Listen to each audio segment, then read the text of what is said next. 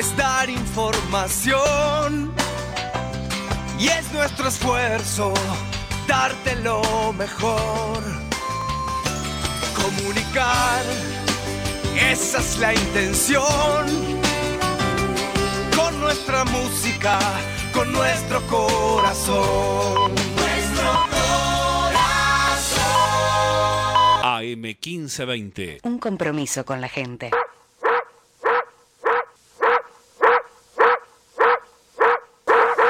El perro está ladrando.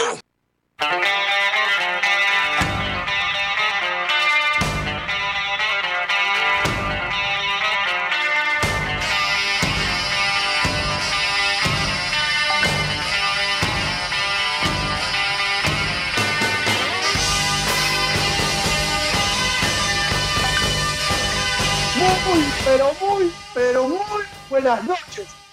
Bienvenidos a todos nueva emisión del programa que hemos denominado entre todos a cara de perro.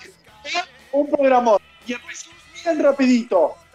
Vamos a presentar al soldado de la verdad de todo lo que ya pasó, el profesor Enríquez.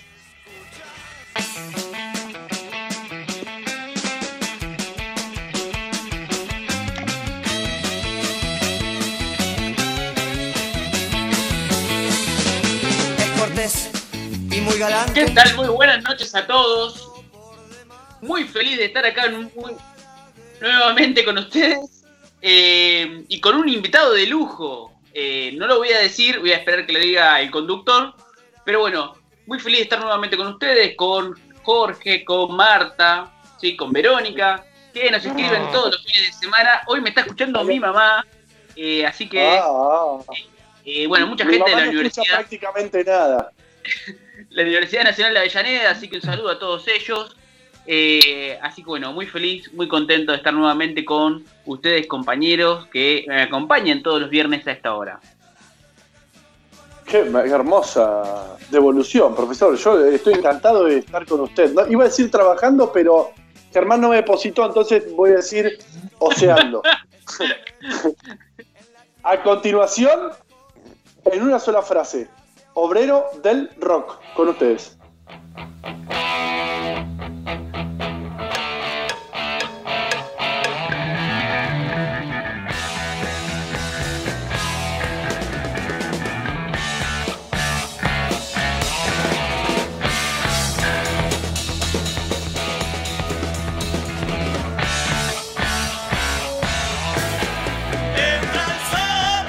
Ahora sí, buenas noches compañeros. ¿Cómo andan compañeros, compañeras? ¿Cómo andan? oyentes? ¿Cómo le va, Fano?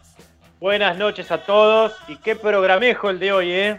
La verdad, Ah. igual ya está en todas las redes sociales. Este, no, no podemos Sí. andar con mucho misterio, pero está bueno. Pero lo, pero lo vamos a intentar hacer igual. Fano, Claro. quería aprovechar esto. Estaba esperando su hola, su buenas noches, porque quiero hacerle a usted una pregunta que a mí me ha surgido hará 20 minutos y me ha surgido muchas veces en- en- a lo largo de mi vida. Es una pregunta muy importante y la pregunta es, ¿por qué no puse a hacer hielo ayer a la noche? Ah, y son los grandes dilemas de la humanidad. Es, Eh, es inexplicable. Sí, so- es esa, esa cuestión, esa- son esas preguntas existenciales que uno se hace. Este, tiene que ver con la estupidez generalmente. Siempre- así se ha desenvuelto mi vida. Claro, claro. Uno, yo siempre digo que soy un genio, pero nadie lo nota. Soy el único que Eh, lo nota. Eh, eh, claro. El resto soy un imbécil. Así que bueno, en, en eso Sí. es como, ahí me manejo yo. Mi vida es ahí, por ahí. Yo co- conozco varios. Bueno, vamos a continuar. Voy a presentar a mi capitán, el señor Mariano Calá. Nota que no me querés y yo me dedico al alcohol.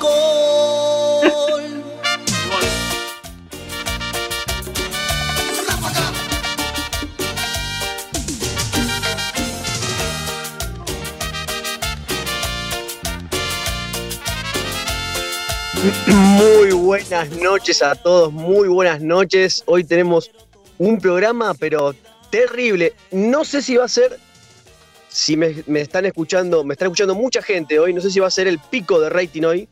Este, la verdad que muchísima gente me ha escrito, así que este, hoy mucha gente nos está escuchando, saludos a todos.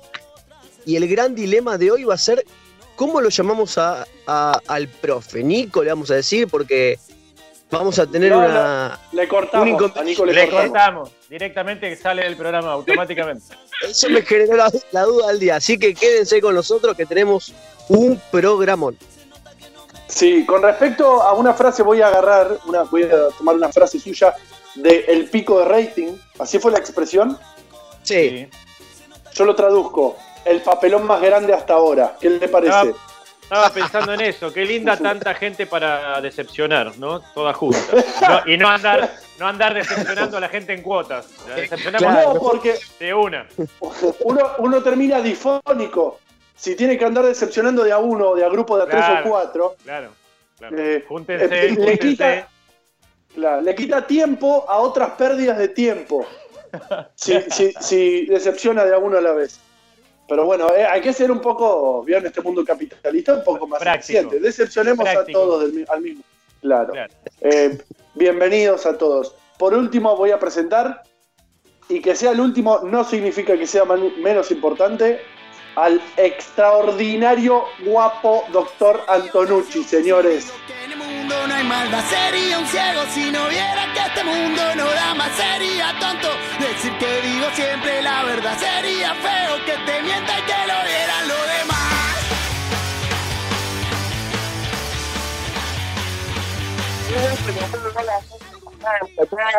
Bienvenidos a un nuevo programa de Cara de Perro. Hoy, como ya anticiparon mis compañeros, un terrible programón. Y quiero adherir acá a la solicitud del doctor San Martín, cada vez más cerca de llegar a otros planetas, cada vez más cerca de convertir el mundo en otro mundo. La tecnología avanza, pero no podemos hacer hielo inmediatamente. O sea, ¿qué están esperando para inventar algo de que uno diga no tengo hielo? Bueno, toma, acá tenés esto, acá, acá tenés el hielo en 30 segundos. El hielo, el hielo automático sería hermoso, ¿no? Se, se llama Rappi. Tarda un poquito más, pero. eh, sí se, se llama bolsita de rolito, si no, en la, en la, en la Sí. IPF está. está cerca, aparte lo tenemos bastante cerca. Claro. Chicos, hoy un programón, momento para, eh, como decíamos antes, decepcionar absolutamente a todos aquellos que nos personas, nos escuchen y eh, hacerse con nuevos vínculos y amistades. Ya que está, eh, intensifiquemos esa decepción y hagámoslo mucho más eficaz. Pero, en principio, le voy a pedir al todavía profesor, hasta, hasta dentro de un rato, si nos puede pasar las líneas de este humilde programa. Cómo no, eh, quédate con nosotros. Esto es Radio a Cara de Perro. Eh, no te olvides de darle me gusta a nuestra página de Facebook, ¿sí? apoyanos. Eh, y también seguinos a, en, en Instagram es de Radio Cara de Perro OC. Nuestra línea directa de oyentes es 6063 8678. Mandanos un WhatsApp, contanos cómo la estás pasando en esta cuarentena al 11 68 96 23 40 y sobre todo quédate hasta la una de la mañana con nosotros que eh, en 10 minutos 20 minutitos 15 va a estar un invitado de lujo ¿sí? Eh, ¿lo puedo decir o lo va a decir usted? No, por favor, eh, es un placer para mí que usted no diga nada. Ah, ok. Bueno, lo voy a dejar, lo voy a dejar para, para que No, estén los no, oyentes. es su colega, por favor. Vamos a hacerlos esperar para que se queden. eh, vamos, vamos a dejarlos con la intriga, que once y media viene un invitado de lujo. Eh, tenemos muchas noticias a nivel nacional, regional y local también para, para Ahí está, profesor, profesor. Si se quieren enterar quién es, que nos sigan en Instagram. Exactamente. Claro. Seguinos en Instagram en Radio Cara de Perro, ok. ¿sí? Ponle me gusta y apoyanos, dale. Sí, la próxima Ah, solicitud es, eh, le pasamos nuestro CBU y eh, el aporte será eh, mucho eh, más agradecidos. Eh, no puedo esperar al momento en el que los perros firmen. Tenemos algo de eso. eh, tenemos un, un- un presidente de la región tira metralletas, tira balas con metralleta, pero ha pasado algo muy interesante esta semana, ¿no es así?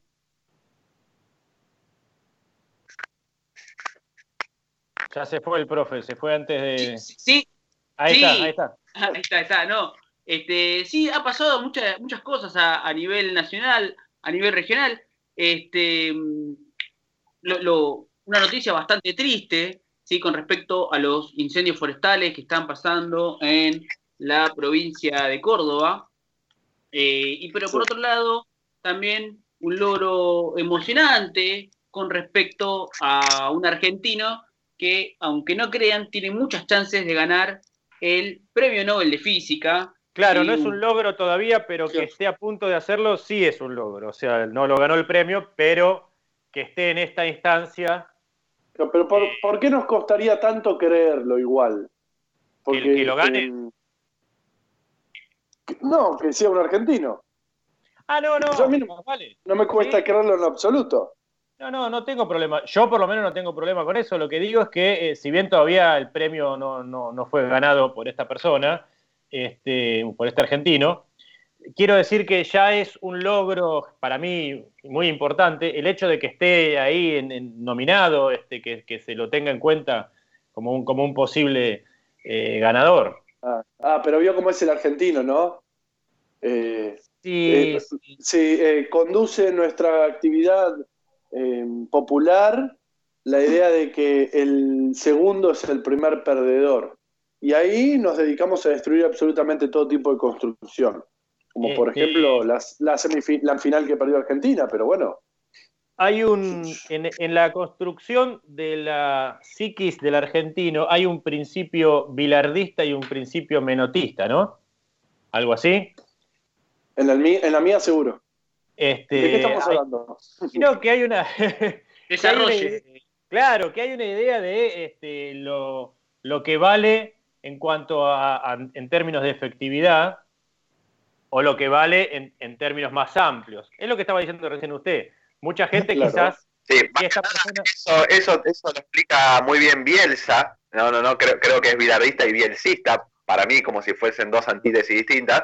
Bielsa siempre es una de las personas que eh, eh, cuenta que en el barrio había gente que tenía un Audi, que tenía Ferrari, pero que no tenían suficiente merecimiento para tener eso, sino que fue por un golpe de suerte, un golpe de, de azar, un golpe de, de, de venir de familias adineradas, pero sin embargo él recalcaba que había un vecino que tenía en ese momento un Taunus, un autazo, por supuesto, ¿no? Adoro el Taunus, y decía que eso era más loable porque el tipo lo había comprado con sacrificio, entonces eh, esas son las dos antítesis que uno puede ver en esta construcción de pensamiento eh, de, de típico argentino. Bilardista, hay que ganar como seis, si no ganás sos un perdedor, o bielcista, que bueno, hay que construir y, y- y los méritos, lamentablemente hay más bilardistas, me atrevo a decir, que bielcistas, lamentablemente. Yo soy bilardista, por ejemplo, a pleno, ¿eh?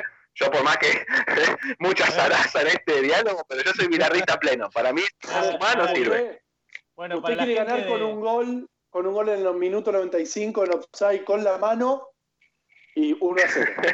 como De sea, la escuela, sí, de media- la escuela del Cholo Simeone somos, guapo. Exactamente, exactamente. Hay que ganar. Pero como sea, no. le estaban preguntando a Carlos Salvador. Sí, sí, sí, hay que ganar. Claro. Eh, a, mí, a mí me gusta un poco.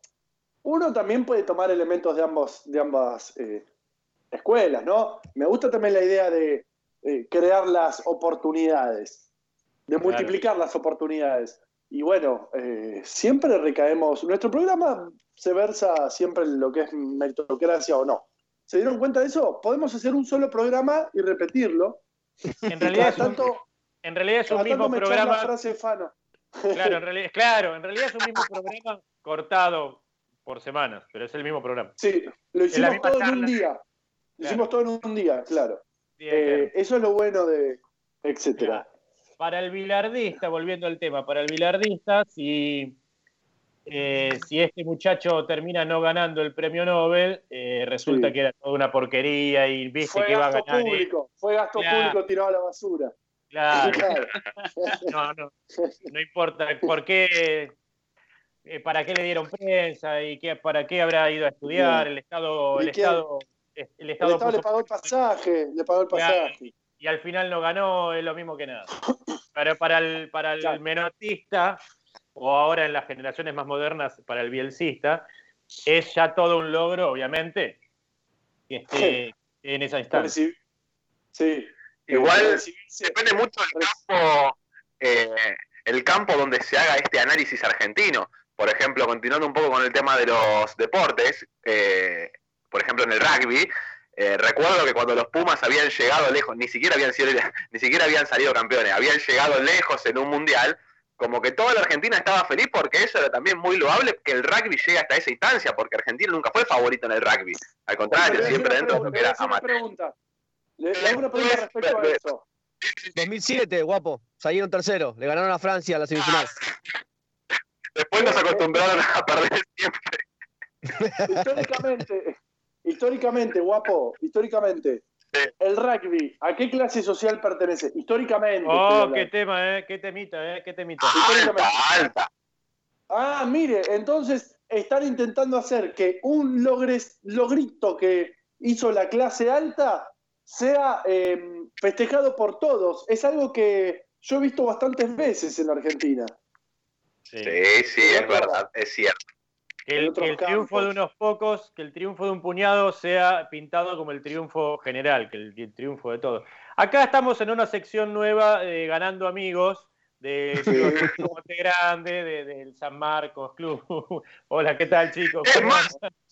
Hay otra similitud. Por haber llegado tan lejos al rugby, cuando Argentina perdió, los Pumas perdieron, creo que fue contra Nueva Zelanda, lo cual ya, bueno, obviamente ahí se terminó el sueño.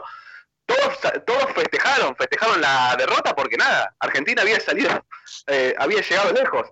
Acá también recuerdo que también se festejó una gran derrota a nivel presidencial en las últimas elecciones pasadas, así que ahí encontramos otra similitud también del festejo de las grandes mayorías ante una debacle de una minoría. Sí, eh, a mí me preocupa mucho el hecho de que, bueno, ya lo saben, ¿no? De que eh, la alegría de muy poquitos eh, no domine a la mayoría, porque eso es súper recurrente, sino que la alegría de muy poquitos alegren a la mayoría, sería. Claro. ¿Se entiende Ganó- lo que quiero decir? me, me siento un poco ganador porque él, que vive del otro Sí. lado del alambrado, yo vivo en la parte donde no está asfaltada, él vive del otro La lado del alambrado, El sector desafortunado. claro, Yo siempre estoy de ese lado. ganó. Claro. Que, pero además, al, al ganar el otro, yo pierdo más. Ahí se pone más interesante. Porque escucharon muchas veces ustedes esto de, no, porque eh, yo me mato laburando y el otro cobra el plan y vive del plan, etcétera. ¿Qué te ¿Cómo que no? ¿Cómo que no? No, no sé, no- no te dan ganas de decirle, ¿qué te importa?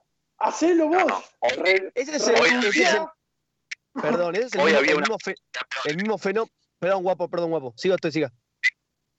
Eh, no, no, decía que hoy había una publicidad peor, una foto de, de- para que se orienten de Jenny, una Jenny, no, obviamente, como, como, como ellos mismos describen, ¿no? A Jenny, y decía, IFE, 10 mil pesos, asignación por dos hijos, 6 mil pesos, Eh, marido preso, 16 mil pesos, drogadicta, 8 mil 500 pesos por ese supuesto plan que había dado para los adictos en recuperación. Cuestiona a la Jenny y le da un plan de 52 mil pesos. Lo llamativo tampoco era el monto, como obviamente le hacen creer a la gente que Jenny cobraba 52 lucas por mes, ¿no? Claro, Eh, claro. Sino que se daban por hecho que tenía el marido preso también. O sea, no podés puta. Bueno, hoy Igual, eh, justamente vamos a estar eh, hablando con un campeón de eso. Yo no me olvido Claro. nunca, nunca, nunca en la vida me voy a olvidar eh, de algunos titulares. Uno que vi en el diario La Nación, pero con Z, ¿no? con Z, de La Nación. Eh, Gigante, decía. En la época de todavía el, el- el segundo mandato de, de CFK.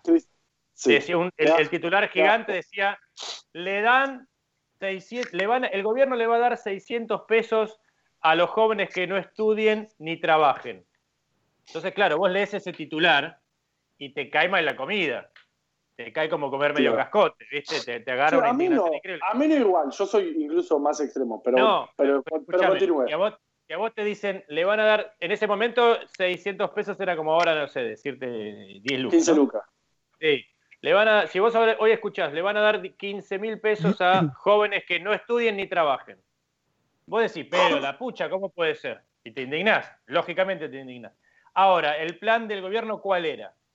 ¿Así, ese que estaba dicho ahí? No, el plan era, si vos presentabas tu libreta de, de estudiante universitario, ¿sí? Y acreditabas, demostrabas que no tenías trabajo fijo, no tenías un trabajo en blanco, para que vos no pierdas tu carrera, el gobierno te apoyaba con 600 pesos. ¿Se entiende? El plan Progresar, señor, una de las cosas más maravillosas de esta Argentina. Bueno, pero eso es muy, muy diferente a darle plata a una persona que no trabaja ni estudia. No es que yo voy y digo, soy José, no estudio, no trabajo, dame plata. Bueno. este, Igual, imagínense esa situación. Esa de no estudia, no trabajo y el Estado le da plata. Dos cosas voy a decir. Primero, nos conviene a todos. Segundo, sobre todo, primero, nos conviene a todos. No te sale a robar yo- para arrancar. no, no, y además eh, promueve el mercado interno y además probablemente no se haga delinquir. Mm, O sea, no, no, no está siendo empujado más a una delinquir. Segundo, Claro, ahí. que me- pero como, también- como de arranque, como de arranque no, sabes que no te roba. Que eso es bárbaro para vos. y O por lo menos hay una mínima chance menos de que, de que, haga, de que salga a delinquir. Sí, no es que no te Claro. aseguras que no va a salir. Pero, pero voy a lo siguiente, más importante. Yo también tengo esa opción. Dejo todo y cobro 600 pesos. Ahora, ¿cuál es el problema? Yo no voy a dejar todo. No me gusta. No lo voy a dejar. Voy a seguir estudiando, si puedo me voy a recibir, voy a conseguir un trabajo, etcétera. Todos aquellos que dicen yo me rompo el lomo laburando y la Jenny, como dice acá el guapo, cobra 52 mil pesos por mes, 52 mil. Y hacelo, mete a tu marido preso, o sea, denuncialo por cualquier boludez, tenete dos Claro. pibes, a ver si es tan fácil. Sí, sí, bueno, usted es está, fácil. u- usted está explicando de una manera un poco más académica la frase de un amigo mío que en esa época decía, si es tan fácil vivir de un plan, ¿por qué no vivís vos de un plan? ¿Por qué no largás el, la- ¿por qué no largás Lo- vos el laburo, dejás de estudiar y te, y te dedicás al plan? Si es tan sencillo. No, no es sencillo. Es, es, es feísimo, es malísimo, es un, es un paliativo.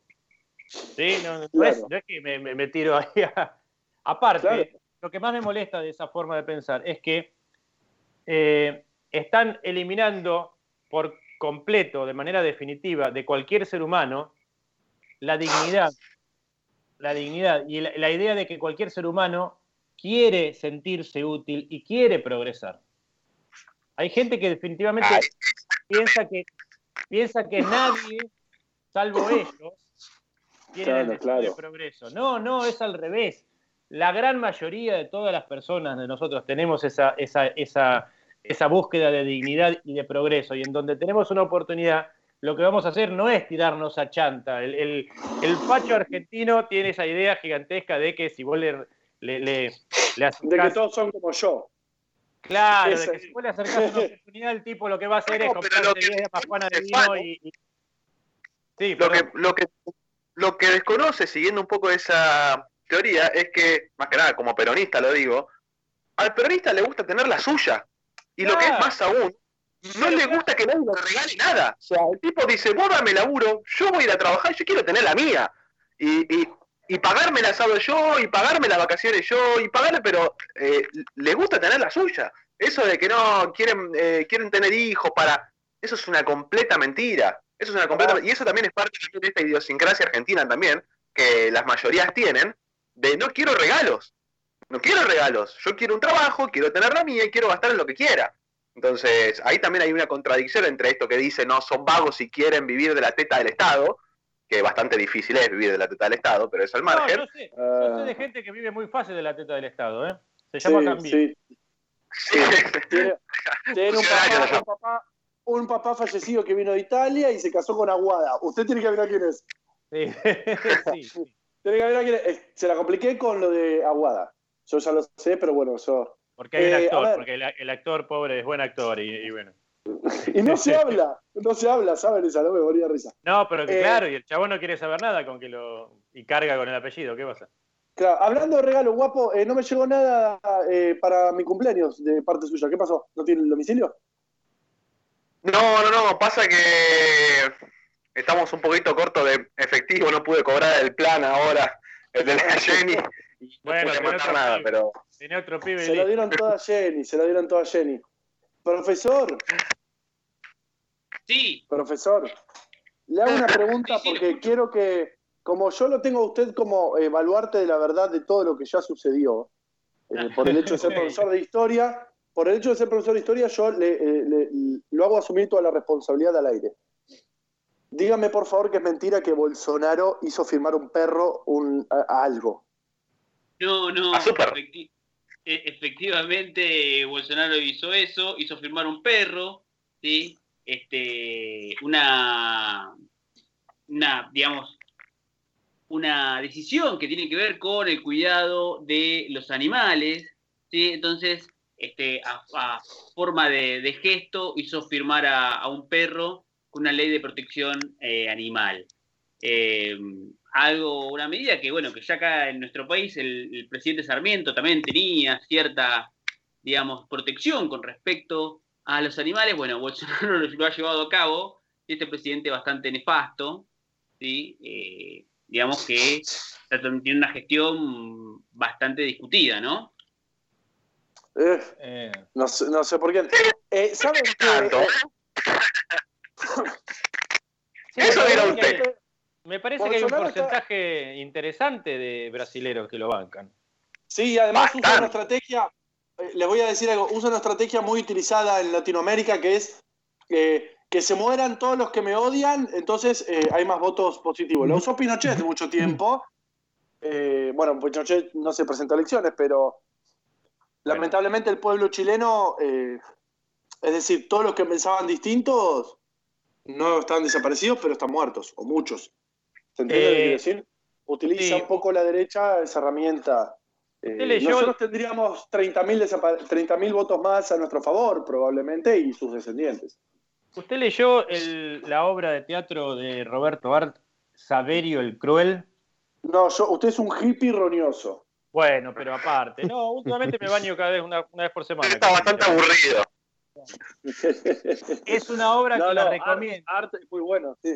Bueno, la Yo recomiendo. esa no la igual, ¿eh? Esa no la digo. Bueno, Le se la cuento disculpas. rapidito, se la cuento rapidito y, por qué- y le explico por qué viene el caso. Saverio el Cruel es la historia de un cuatro de copa, que sería Saverio, un vendedor ambulante, que mediante un engaño a él lo llevan a una situación irreal y en esa situación irreal él se termina creyendo un papel de un coronel muy importante y que enseguida pasa lo que nos interesa a nosotros en esta charla cualquier cuatro de copa que más o menos se crea un poquito alguna historia, enseguida quiere sacar la espada y empezar a cortar cabezas. Por eso el nombre sí, de, la, sí. de la obra, Saverio el Cruel. Saverio es un cuatro de copa, pero en cuanto vos le das mínima oportunidad de algo, el tipo se transforma en el más cruel dictador del mundo. ¿Con qué, Claro. eh, qué quiero explicar con esto? Que lamentablemente dentro de muchas personas, del, no, no de argentinos, ya de, de- de No, muchos, es es la humanidad, es la humanidad. Claro, existe esa idea de que saco la espada, empezás a cortar cabezas y vas a ver cómo se soluciona todo.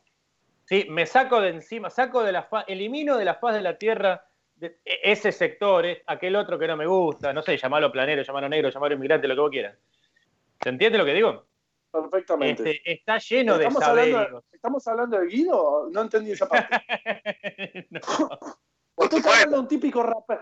Usted- Guido está afilando la espada desde que terminó. desde Claro. que terminó la universidad. Entonces, tiene la espada más afilada eh, que uno haya Epa, podido epa. eh, contemplar. Sí, frase. eh, ya me estoy metiendo en la intimidad. ¿Saben que Sí. eh, Gracias, yo también. yo estamos tenemos muchos mensajes porque me está llegando acá por Muchos mensajes, muchos, ¿eh? Ya viene el profe, pero el tiempo apremia. Ergo, los leemos. A- vamos a pasar a escuchar una canción eh, rara que mm, no se trata de reivindicar la elección, sino de recordar. Germán, por favor, vamos a un corte. Silvia hacía una fiesta y me mandó a comprar. Es caro el mus, caro el mus, me faltan cuatro mangos. Llegó Leo en cartín y se lo comió de a mil. Y ahora Leo, y ahora Leo. Y ahora Leo se cagó magnífico. Silvia invitó poca gente al party. Ella zafó por poco de la familia. Espera a Laila, Alfonso, a Titi. Y llegó, y llegó un balde de clérigo. Estela, vos trae ese clérigo, clérigo. Estela, trae ese clérigo, clérigo. Estela, trae ese clérigo, clérigo. Dame el clérigo, clérigo, dame el clérigo, clérigo. Acá tengo el clérigo. Mamma mía, mamma mía. Mamma mía me pegó y el menú de pizza con arana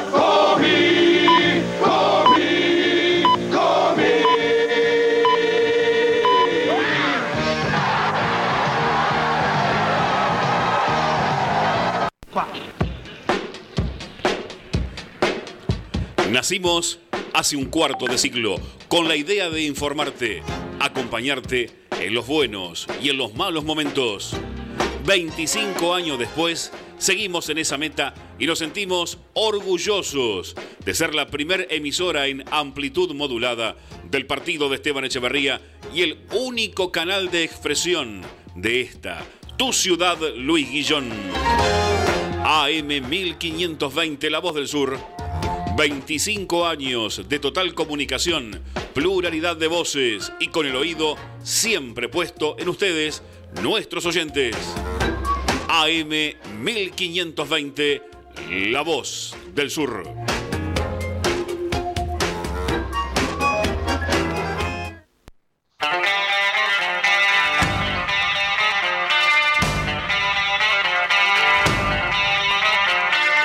Bueno, hemos vuelto luego de una hermosa canción y voy a empezar este bloque diciéndole a mi mamá, ¿te acordás cuando me dijiste, mamá, Juan Cruz por lo menos terminó el secundario? Bueno, mirá con quién estoy hablando. Le doy la bienvenida al señor Carlos Javier, el profe Romero. Buenas noches, profe. Juan Cruz San Martín le habla. ¿Qué tal? Buenas noches, Juan Cruz. ¿Cómo estás? Muy bien, ¿y vos? ¿Terminaste el secundario al final o no? ¿Qué hiciste? No, no estoy obligado a responder. No estoy obligado a responder. ¿Cómo le va, profe? Gracias por su tiempo. No, por favor. Bueno, la verdad es que no, no te vamos a andar con muchas vueltas. Yo no. eh, me estoy como comiendo las uñas por la ansiedad de todo esto. Tenemos mil millones de preguntas, pero bueno, entendemos que eh, te vamos a tener. Empezá por la primera, un tranquilo. Empezamos por la primera. Eh, con respecto a. Nosotros te seguimos, por supuesto, en las redes. Con respecto a todo este aparato puesto en marcha para desgastar eh, esta gestión y gestiones anteriores y figuras de, personas que nos representan muchísimo a nosotros. ¿Crees que puede haber un movimiento, en caso de que vos creas esto, ¿no? Eh, de que esto esté sucediendo, que entiendo que sí. ¿Crees que puede haber un movimiento puntual de la derecha para seguir des- desestabilizando? Como por ejemplo el, el que yo creo fue el de la policía bonaerense. No, lo que lo que hay me parece son eh, varios movimientos eh, desgastantes, pero no hay uno en especial. Me parece que no, eh, no sé, no lo veo yo, ¿no? No, no veo un movimiento que avance mucho más de ese de ese tipo de, de maniobras, ¿eh? corrida bancaria, cambiaria, algún levantamiento policial, ese tipo de cosas.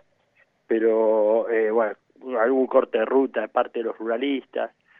Me parece que igual no hay tanto no hay tanto margen para mucho más de lo que están haciendo. Es una maniobra de desgaste igual eh, muy potente no porque no paran porque tienen mucho poder y porque no tienen escrúpulos básicamente. Con lo cual para eso vale todo. Así que bueno hay que estar atentos. Sí, tiene esa ventaja sobre todo de, de- de no tener escrúpulos. Eh, en este Eh, caso, en esta eh, batalla, sin ninguna duda es una ventaja para ellos. sí pero del otro lado hay, un pueblo Ah, perdón, continúa, Montiel, perdón. No, digo, del otro lado hay un pueblo también eh, formado que ha vivido muchas cosas históricamente, así que eh, tampoco es tan fácil para ellos digamos, avanzar. Hay, siempre hay, hay puntos que sobre los cuales eh, es muy difícil para la derecha avanzar. Bueno, eh, pasó durante el gobierno de Macri con varios, eh, con Claro. varios elementos, varios episodios, el 2 por 1 eh, no sé, cuando cuando aprobaron a sangre y fuego la, la rebaja de las jubilaciones, bueno, eso fue el principio del fin, del fin para ellos. Ir al Fondo Monetario, bueno, fueron, pero también, digamos, era era firmar su propia acta de función. O sea, hay, hay, hay unas movidas a la derecha que son resultan contraproducentes, porque del otro lado hay un pueblo activo, democrático, despierto, con memoria histórica. Me parece que pasa eso también, ¿no? Perdón que me meta, Juan, ¿puedo hacer una preguntilla? ¿Qué tal, profe? ¿Cómo te va? Te habla Fano. ¿Cómo está, hijo? Sí, hay, hay, un pueblo, pero a mí lo que, me, lo que me llama la atención es que, teniendo en cuenta tu laburo, ¿no? Principalmente, o, el, el, laburo por el cual más te conocemos, es como que hay que hacer ese trabajo este, de, explicar lo obvio una y otra vez, porque este, o sea, la mentira es tan grande, pero tan grande y tan permanente, que hay que hacer un trabajo que es muy desgastante también, que es eso de explicar lo obvio y lo obvio. Estaba, no sé, se me viene a la mente ahora una de las publicaciones últimas que pusiste en el Instagram con respecto a los terrenos tomados y, la posición de la sociedad rural. Este, y, por ahí, claro, y por ahí, viste, eso es obvio, es, muy obvio, pero hay, me parece que por más que haya un pueblo, como estamos diciendo, a ese pueblo muchas veces hay que estar explicándole cosas obvias, porque si no, este, frente al enemigo este que tenemos, que va mandando, bombardea todo el tiempo, esas cosas pasan si no. Sí, absolutamente. Bueno, hay que entender que es un poder, que es un poder eh, muy importante, que tiene muchos medios a su favor, mucha guita. Eh, te decía que decíamos no tiene no tiene escrúpulos, bueno y se aprovecha de todo eso. ¿no? Eh, bueno, tiene una ventaja también desde el punto de vista histórico también, porque, bueno, por algo ganó Macri, ¿no? Porque había gente que creía que eh, un millonario medio rubio, yo no iba a robar porque no le hacía falta. Eh, cuando todos los que conocíamos más o menos la historia de Macri sabíamos que no iba a ser una cosa muy diferente se, la que se dedica a eso, que es un especialista. claro, pero eh, las cosas siempre han sido difíciles para, para, el, para el pueblo, eh, en, todos los momentos de la historia, fue así. Y, bueno, hay momentos que, que, ellos avanzan y momentos que avanzamos nosotros. Los momentos que ellos avanzan son los momentos más oscuros en general para la sociedad, para los pueblos. Y bueno, y después está, digamos, viene la, la difícil tarea de tratar de reconstruir y tratar de llevar un poco de felicidad a, a los que más necesitan. Eso es histórico. Bueno, uno a veces eh, me parece estar viviendo en el peor de los momentos, pero bueno, hubo momentos peores en Argentina. Eh, hubo momentos mm. difíciles y, y, salimos y bueno, se buscó la vuelta para, para, para tratar de revertir eso. Yo, la verdad que muchas veces pienso en, el faro que significaron, por ejemplo, las madres durante la dictadura. La dictadura ellos tenían el poder eh, real, el poder formal, el que hablaba lo secuestraban, desaparecía, lo torturaban, lo mataban, lo que fuera, que, ellos decidían que, que le toque. Todos los medios hablaban de una de, algo y trataban de engañar todo el tiempo a la gente. Y bueno. Somos derechos y humanos, los argentinos somos derechos y humanos. Sí, vamos ganando la guerra, bueno, todo el tiempo trataron de desinformar, ocultar, y, y bueno, y siempre nos, nos, nos hicimos en el lugar para tratar de revertir eso. Eh, muchas veces pasó la historia. Y esta no es la peor, ¿eh? esta no es la peor y, vamos a... Yo confío en que eh, en que esos tiempos eh, han, cambiado y, también confío en, en, la sabiduría de nuestro pueblo. En otro momento incluso fue más difícil no hace tanto. yo creo que antes se creía mucho más en los medios, a pesar de que siempre manipulaban los grandes medios.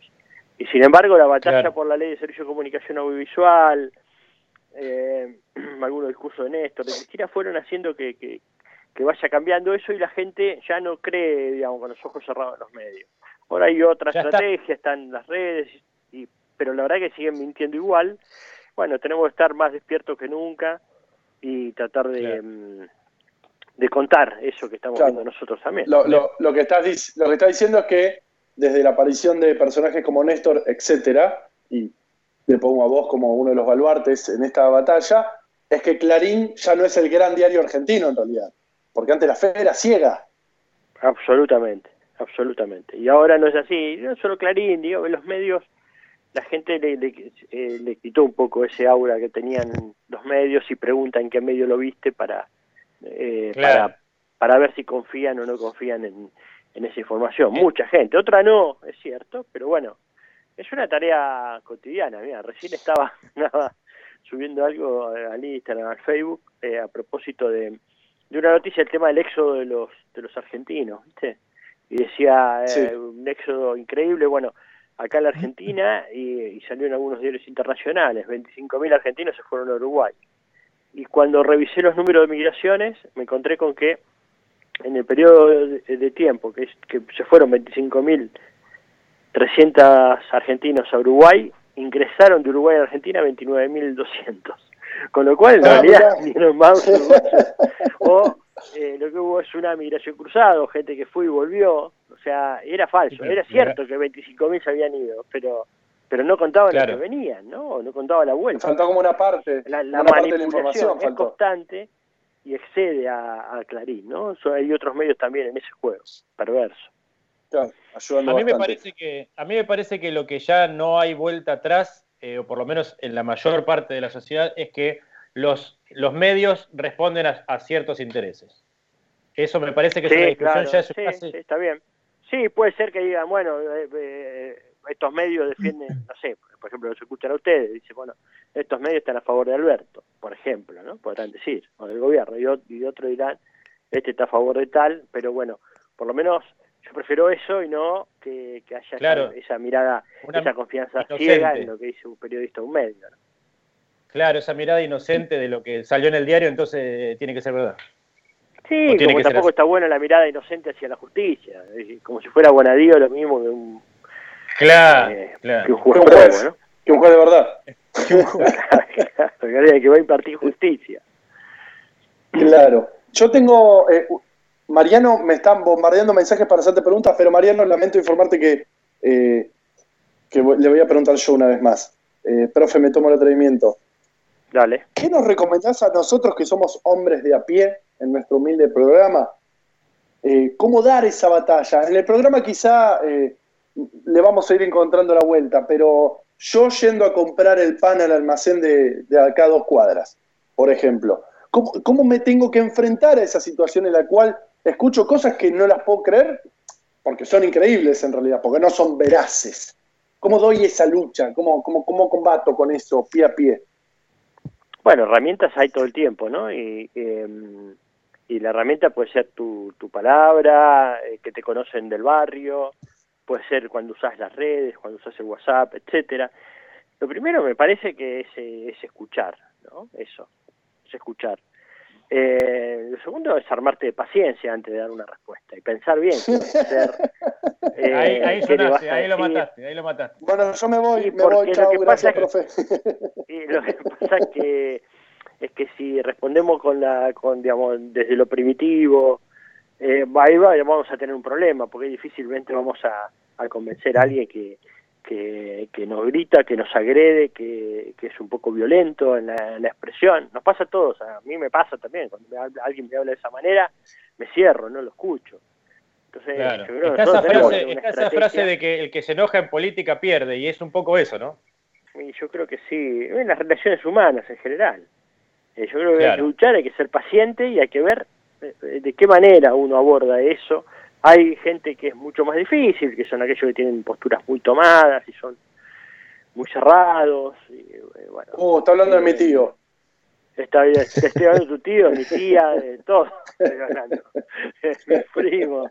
Eh, hay unos que son más difíciles, hay otros que no tanto, eh, que tal vez creen algo porque, bueno, lo, lo- lo han repetido mucho y, bueno, nada, tal vez está muy ocupado todo el día o, o se distrae con otras cosas. La gente que está muy preocupada por la política todo el tiempo no somos tantos. Hay gente normal que vive su vida, hace otras cosas, se distrae, qué sé yo, y, y escucha hablar de política ahí por ahí. Y bueno, cuando llega el momento de las elecciones, eh, trata de informarse un poquito más y, y ahí hay que ver cómo, cómo le hablamos. Yo creo que aprendimos igual a hablar, ¿eh? a, a hablarle al otro. Después, sobre todo el 2015 y, y más a partir Claro. del 2017. Y, y empezamos, hay, hay una, una explicación, me resultó muy interesante un día que estábamos en una charla con Pedro Saborido, gran guionista argentino, el de- argentino, Qué ídolo, el de total. Justo Claro. pasamos una canción él, de él él, él decía eh, eh, hay que tratar de, digamos, a- cuando uno va a hablar con otro y cuando quiere conversarlo de política, y eso lo primero es tratar de encontrar una cara, dice, eh, dice hay que imaginarse al otro como un poliedro, como una figura de varios lados. Dice, seguramente hay una cara en la, en la cual uno se puede encontrar. Eh, que con el primo puede ser alguna infancia de vida en compartido, con un amigo puede ser algo de música o algo de fútbol. Y hay, y hay que tratar de ir entrando por esos lados. Y en algún momento, cuando viene esa, ese, esa charla de la política o algo, eh, eh, que, que sea por ahí, que no sea desde de todo el tiempo Claro. del, del enfrentamiento duro o del no diálogo. Por lo emocional, por lo emocional. Así que bueno, hay, hay que hacer una- un trabajo, que a veces es difícil, es cierto.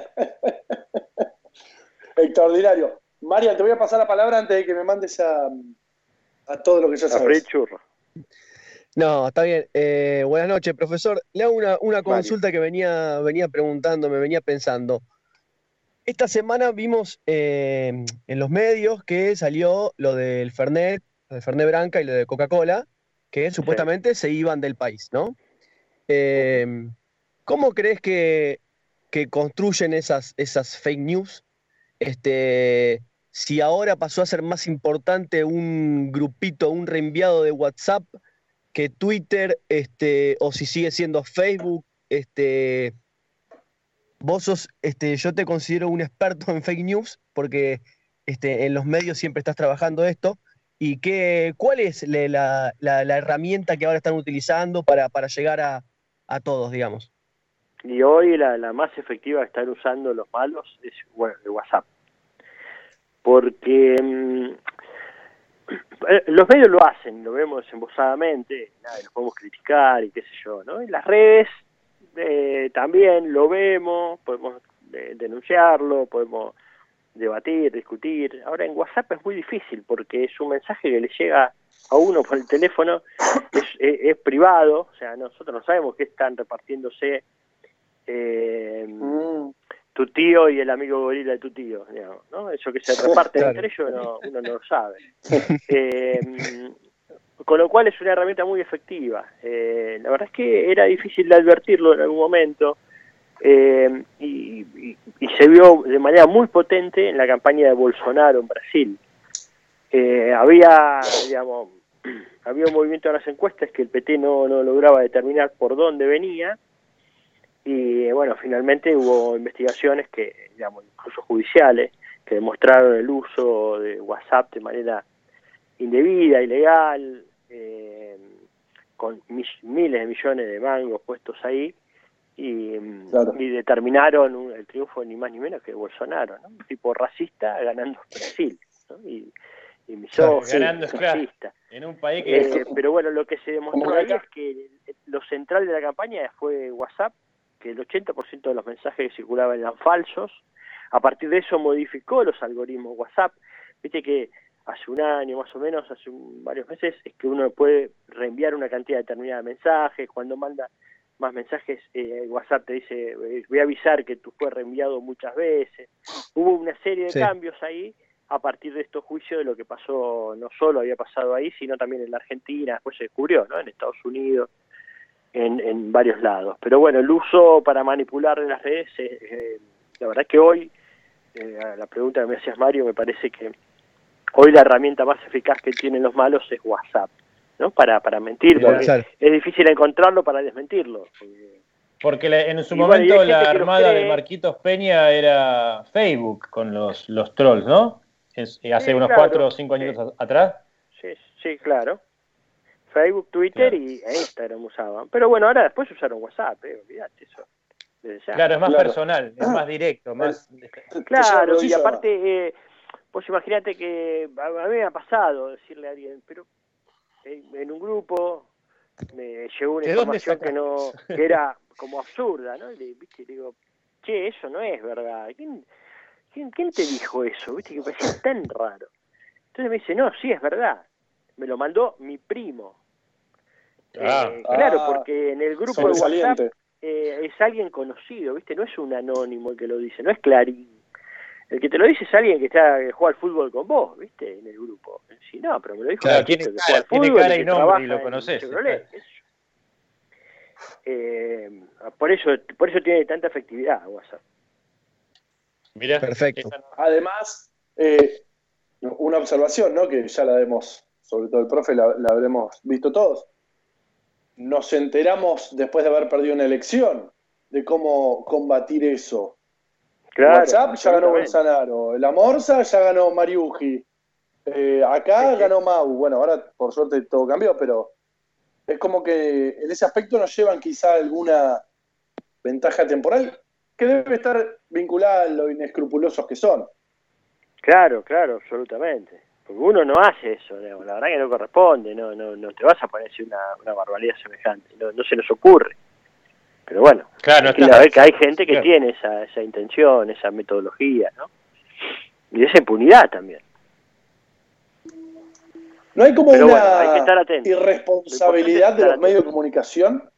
Responsabilidad en términos jurídicos, digo, de irresponsabilidad social ya las, lo Y es sabemos. muy difícil, vos sabés que, bueno, justamente Cristina derogó el delito de las calumnias e injurias a través de las prensas en el año 2009. La verdad que, qué sé yo, yo la verdad que no estaba de acuerdo, hay otros compañeros y gente que respeto que, que les parecía que estaba bien. No sé qué pensará Cristina hoy de eso, no, no tengo idea. Eh, pero la verdad es que nadie brindó tantas herramientas y tanta protección a las prensas, a los periodistas para decir lo que quieran que Cristina. ¿no? Porque ellos la acusan de autoritario, de que no le gusta la crítica. Bueno, ella le derogó el delito, o sea, no es delito hacer eso, es una cosa insólita. A mí me parece que no está bien, porque a mí me parece que no tiene que haber un fuero especial para periodistas. Eh, Debería ser igual que a cualquier otro ser humano, así como con los jueces deberían pagar ganancias. Los periodistas si injurian o calumnian, mienten para decir algo, eh, bueno, nada, que, que lo garpemos, o sea, igual que el resto. Pero bueno, eh, hay, digamos, el tema de la libertad de expresión, la libertad de prensa, eh, hay quienes entienden que debe garantizar esa, esa posibilidad a los periodistas y, y bueno, y por eso es que, es que Cristina hizo ese, ese decreto que, que permite, ¿no? Eh, esto que es una barbaridad. Sí se puede hacer un juicio civil, pero no, no juicio penal. Así que Pen- ¿Pensás que estará arrepentida Cristina de eso? no lo sé, sinceramente no lo sé. No, no, no la escuché decir nada al respecto. No creo, porque claro, uno ahí, ahí te das cuenta cómo jugamos con, con distinta con distinta lealtad, ¿no es cierto? Porque la, la mayoría, por no decir todos, la, gran mayoría de la gente que está en contra de Cristina este, va a morir pensando que era este, una dictadora y que este, atacaba a la prensa y que ocultaba todo lo que lo que no fuera sí. a favor suyo. Absolutamente. Y vos fijate, y vos fijate que con esto, este, pero esa información no circula. Eso que esto que estás diciendo acá no, no es una información que esté circulando mucho. Absol- claro, olvidate, no va a circular tampoco.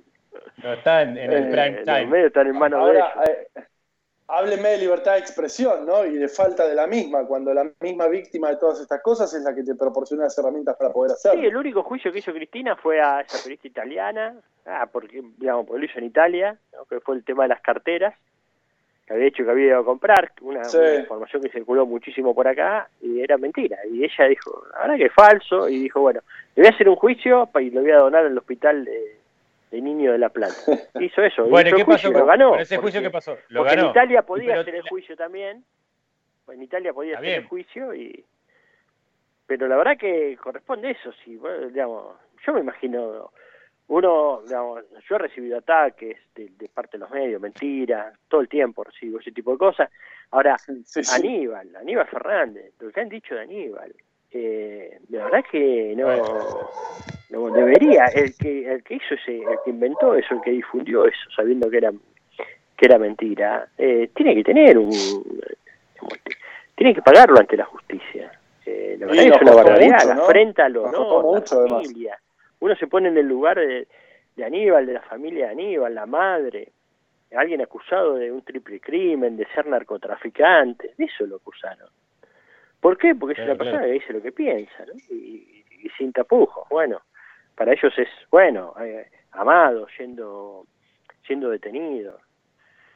Eh, Sí, bueno, ¿y cuántos, han, hecho, eh, la verdad, por que, intereses bueno, que han tocado, ¿no? familia ni hablar, Está ¿no? clarísimo eso. De Florencia, Máximo, todo el ¿Cuántas tiempo están había tenido eh, Amado en un año en, en esta gente tan amable de, de Clarín? una guasada de tapas, como 80 tapas, no me acuerdo ni cuántas. Algo. Sí, sí, todos los días era tapa, claro. Claro, ¿Cuántos, cada cuántos días tiene el año? claro. Qué, qué valioso el laburo que hacen, eh, que hacen ustedes, profe, porque la verdad es que entendemos que te expones a cosas como estas y los ejemplos los tenés, y lo acabas de citar, que es Aníbal. Sí, sí, tantos otros, ¿no? pienso en Víctor Hugo, bueno, en tantos, que, que- que realmente, ¿no? Eh, eh, a Víctor Hugo le fueron a la casa, le llevaron los cuadros, los muebles, todo, ¿no?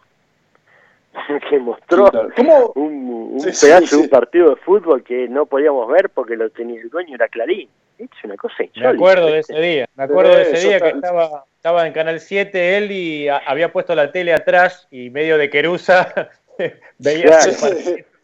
Pero se lo hicieron porque él, porque él eh, es, un- es un hombre consecuente con lo que piensa y lo que sigue diciendo, lo decían del 2000, porque después dice, no, porque es kirchnerista. ¿Qué? En el 2000 Néstor estaba en Claro. Santa Cruz. En el 2001 no sé, fue ni 2000, siquiera si claro. lo conocía, si sabía que existía Néstor. Eh, ¿Cómo- tiene tiene, digamos, y ah, así perdón, con perdón. tantos otros, ¿no? Eh, que lo que tienen son ¿Cómo fue convicciones determinadas, que la sostienen. Sí, sí, continúa, no, nu- nunca movió su norte, por así decirlo. Qué espantosa expresión usé, les pido disculpas. Eh, ¿Cómo transitaron la época ustedes, no? Eh, periodistas y analistas de renombre, la época en carne propia, ¿no? Te pregunto para que me contestes en primera persona, la gestión anterior. Eh, bueno, la mayoría, bueno, eh, sin laburo, de los que estábamos más, eh, más apuntados, ¿no? O sea, hubo censura indudablemente en, lo- en los medios privados, en los medios públicos. Bueno, en los medios públicos fue evidente cuando llegaron a laburar muchos de Sí. nuestros colegas a, a Radio Nacional, por ejemplo, le dijeron, te revisamos el Twitter y los echaron. Una de las cosas que más me acuerdo que inmediatamente que cortaron fue el programa que estabas vos en lo- con Tonietti en el 9. Por ejemplo, Eh, desa- o sea, todo desapareció a la semana, a la semana del, del gobierno desapareció ese programa y era muy visto ese programa. Habrá, no, pero habrá sido una casualidad. Sí, ah, claro. Sí. La casualidad permanente. Bueno, eso fue lo que pasó, Sí, sí. hubo, eh, digamos, fue eh, eh, el cese de funciones la mayoría en los medios públicos, obviamente también eso se extendió a los medios privados, yo trabajaba en Canal 9, eh, y, y también eh, hay que recordar que encarcelaron a los dueños de los principales medios opositores. O sea, los principales medios críticos del gobierno de Macri eran el Sí. Grupo Indalo, eh, C5N, eh, Radio 10, el Grupo Indalo, Y eh, salió hace de poco Sousa ese. y López presos y los dueños de Electroingeniería, los dueños de Radio del Plata y, y 360 TV presos también. O sea, eso hicieron, encarcelaron Presos. A los Claro. dueños de los medios. O sea, de la misma manera que si hubiera venido ahora Alberto hubiera metido preso a Mañeto, a Mitre y a Dal, ¿no? Si hicieran eso dirían, Claro. "Uy, Es una buena- dictadura". ahora que lo mencionás es Y una ellos buena lo que idea. hicieron es eso, agarraron los medios críticos. ¿Por qué no lo hacemos? No sé por qué no lo hacemos. Claro. ¿Qué estamos esperando? Ya hace como seis meses, siete meses que está Alberto. Claro. No, más esto de- diez. diez. Esto de demostrar permanentemente que no somos iguales, viste, este, como que no es muy redituable eh, al final del, del camino. Y Viste, tipo Claro, como que el que decíamos, estamos ¿no? El tema de hablando, los estuvo sin escrúpulos, laburo cuatro años. eso. Claro. Eso que decíamos, ¿no? La diferencia entre tener y no tener Sí. escrúpulos, y hacer las cosas como corresponde. y, bueno, Claro. En fin, Yo veo igual. Sí, perdón, perdón, seguí. No, no, no. No, que veo una, cambiando un poquito de tema, veo ahí una, una, una forma muy ágil de, de acomodarse también de este lado, digamos, de nosotros. Y no me gusta decir eso, porque no me gusta hablar de esa estupidez, de la grieta, qué sé yo, pero bueno, hablando de política este, puntualmente. Veo que también el, el sector popular tiene esa cancha como para ir acomodándose, y vos me parece que formás, como decía Juan recién, eh, un puesto muy importante en esto de- del, tratado de los medios, ¿viste? El, tratado no solamente de los medios, sino de, los, de las redes sociales. Y hay otros ahí satélites que no son este, gente de la política. No sé, me pienso en, en Felipe Piña también, que es un tipo muy mediático y que siempre cuando puede está construyendo este consenso para, para nuestro lado. Está otro que también es muy seguido, el, el filósofo este Darío, ¿cómo? no, no, no, es imposible. Claro. Este, bueno, ni hablar Dolina, que es nuestro, nuestro alma mater, digamos. Pero Sí, es, sí. Un, es, es un laburo este, muy importantísimo, como decía Juan recién, y por ahí que es un, es, un, es un trabajo que hace unos años atrás quizás ni siquiera hubiera existido, es como que este sector, el sector popular, tuvo esa cancha, esa cintura de ir acomodándose a los tiempos y, ver bien dónde tenía que apuntalar. Sí, es una, digamos, es una tarea que me parece que debe, debería ser de todos, ¿no? de todos los que creemos en esto, tratar de, hacer esa, eh, ese ejercicio, ¿no? Eh, no, no dejarlo que lo hagan nada más que, ellos, nada más que Dolina, eh, Felipe y qué sé yo, ¿no? O sea, cada uno de bueno, nosotros eh, tenemos que tratar de en lo que estamos, en lo que hacemos, tratar de hacer lo, lo posible para, para sostener esto, ¿no? Y para, para defender las ideas que en las que creemos. Claro, claro. Claro. Espectacular. Fe- pe- Profe, antes de, de- de- de dejarte libre, perdón, necesitamos experimente al máximo, esto te debe pasar todo el tiempo. Tenemos a Guido bombardeándome por... Somos como cinco en la mesa, en realidad. Pero le voy a pasar la palabra a Guido. si le pero ustedes militan en algún lado, hacen algo o solamente programa radio? No, no, nosotros militamos acá en el distrito de Esteban Echeverría. Adivine para qué lado. No, que adivinar imagino. si somos del PRO o no.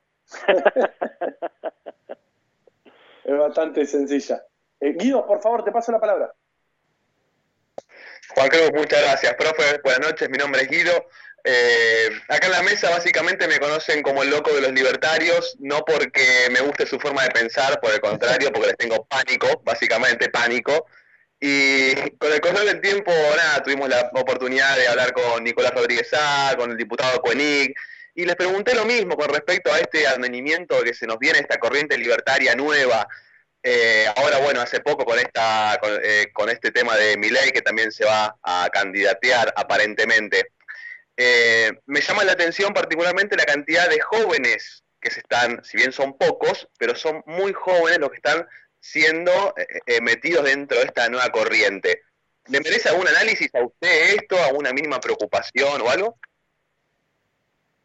No, la preocupación de siempre, que digamos, tratar de, de, de hablar, tratar de ganar esas, esas disputas en, en nuestra en nuestra praxis, en nuestras charlas. eh, eh, nada, es, es una corriente de pensamiento, la cual yo no estoy de acuerdo, obviamente, eh, pero eh, la miro con atención, obviamente, porque sé que de ese lado está hay, hay mucho dinero, hay mucho poder, eh, actúan coordinadamente, eso es muy interesante y se ve mucho en las redes, o sea, es- es- esas figuras de la de la derecha, es Agustín Laje, el pibe ese Presto, etcétera, eh, forman parte de redes internacionales muy pero muy poderosas, en España están alrededor de Vox, los anticastristas y lo, lo- digamos, el sector de la más derecha y de Trump en los Estados Unidos, eh, sectores opositores de Venezuela,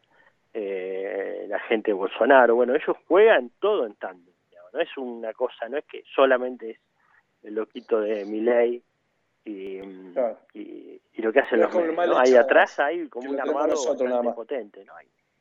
Y, eh, así que yo lo miro digamos, con, con respeto también, ¿no? Me- no es que digo, no Perfecto. desdeño eso. Me parece que es parte de la disputa. Es, es como si fueran lo de pro, pero un poquito más, más, más sacaditos, ¿no? Eh, Exactamente. así que, bueno. Acá particularmente hay que los prestar- chicos eran muy y tratar de ver qué que escuchar qué argumentos tiene y tratar de rebatirlos y, bueno, y ver. En realidad, a mí me parece que no tienen tantos argumentos como nosotros, pero bueno, hay que, hay que ponerlos en juego. Es que ese es el tema y ese es el problema más grande, me parece, cuando un sector lleva eh, la, la cuestión a la no argumentación. ¿Qué respondes cuando hay algo, se plantea algo que no es argumentativo? Directamente es una No. mentira y Claro, bueno, una pero nosotros verdad tenemos revelada. también eso, ¿eh? Eso también ¿Eh? tenemos nosotros. No, es que nosotros tenemos otro otros Ah. temas que nosotros podemos argumentar, pero además, eh, nada, nosotros creemos en, en- tenemos, no sé, los grandes artistas, poetas, eh, son compañeros, son del campo nacional y popular. Lo que hicieron nuestro, Claro. nuestros héroes, ¿no? San Martín, Belgrano. Y además no- nosotros podemos mostrar ejemplos también. Claro, nosotros tenemos, lo hemos hecho, lo hicimos, lo hacemos. Eh, hay que, obviamente, hay que usar todos esos, todo ese arsenal, no solo el argumento. Ahí juegan otras cosas y hay que jugarlas también. ¿Cómo, ¿Cómo nos ves, profe, de cara a 2021? Bien, bien, yo creo que eh, el gran tema es la pandemia, que es un tema serio y que hasta que no está la vacuna, obviamente estamos a merced de, de- de una situación muy, pero muy delicada, como, como el resto de los países. El esfuerzo grande de los grandes medios, etcétera, y de la derecha es hacer creer que en realidad solo pasa acá en Argentina, ese- los problemas solo los tenemos nosotros, como si los problemas económicos no lo tuviera el resto del mundo. Eh, Es como las películas de Hollywood que todo sucede en Estados Unidos. Claro, acá Una todo es acá, todo, todo es en Argentina el problema. Eh, con lo cual, bueno, no, no, es muy difícil ah, prever cosas, pero, pero yo confío mucho en, eh, en la capacidad que tiene Alberto y que tiene frente a todo Cristina. Me parece que, que, que vamos a salir.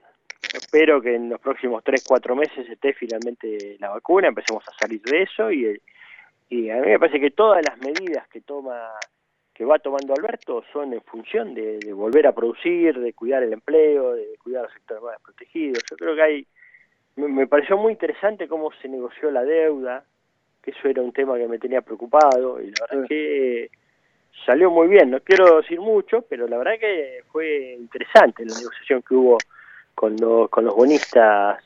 Ahora falta el fondo, hay que, hay que estar atentos a lo que pase con, con la negociación con el fondo, pero yo creo que eh, yo creo que va a estar, vamos a estar bien el 21.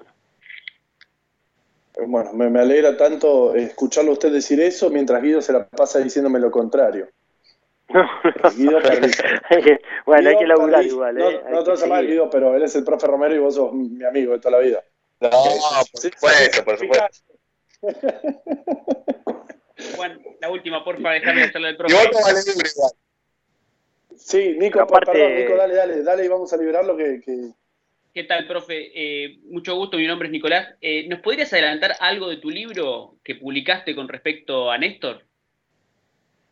No, no, no lo publiqué yo. Es un libro que publica que publica un amigo, eh, El Topo de Ah. Voto. Perfecto. Eh, es un No, es un libro ¿vas robarle la titularidad, nosotros te hacemos publicidad, nosotros. personalidades. Tal Clarín lo hace. Hablando de Néstor a propósito de los 10 años de su muerte, los 10 años, yo cuando ayer recibí el libro y, y me puse a pensar en que, ya hace 10 años no está Néstor, ¿no? Increíble. Eh, y nada, es un libro que, que recoge a través de las voces de, muchas personalidades quién era Néstor, ¿no? Hay, hay, hay, no quiero adelantar nada porque el libro todavía me dijeron no digas nada, así que no voy a Pará, decir, ¿Y quién era Néstor que- para vos? No estás no decir nada, que, es una pregunta no voy a decir personal. que el Papa habla, por ejemplo. No lo voy a decir, pero, Ah. pero el libro, bueno, recoge ese tipo de testimonios. Así que, Extraordinario. bueno, ya ya viene. Hay que tener paciencia, ya viene. Yo creo que ya en una semana está en la calle. Bueno, cuando Nosotros- lo tengamos lo leemos y te volvemos a invitar al programa. Le garantizamos cinco compras acá, seguro, porque somos cinco. Eso es segurísimo. bueno, muy bien. Bueno, compañeros, Profe, muchísimas gracias por tu tiempo, profe, de verdad, no, es por súper favor, valioso un para placer, nosotros. encantado, Y- a disposición, ya saben. Y bueno, y fuerza ahí, ¿eh? porque lo único que falta es que se me caigan los militantes de Esteban Echeverría y que piense que, No, que en el no. 21 no vamos Ah, a sacarle 10 puntos a los gorilas, le vamos a sacar más de 10 puntos, olvídate. Abrazo. profe, muy buenas noches, de verdad. Gracias por su laburo. Chau, chau. Gracias. Chau. Chau. Germán, vamos a una linda canción de Vicente López y Planes, por favor.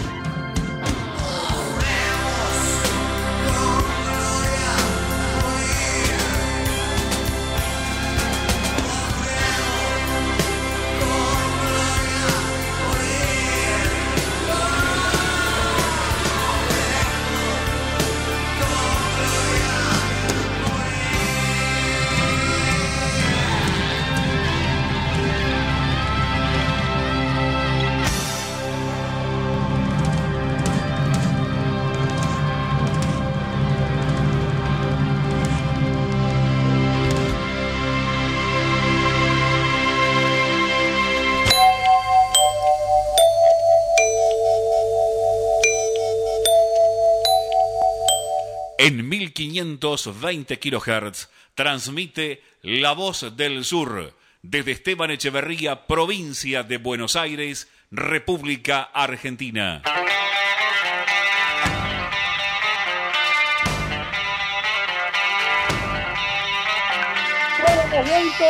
Y nuestras publicidades han aumentado un mil por ciento su valor. Hubiesen aprovechado la semana pasada.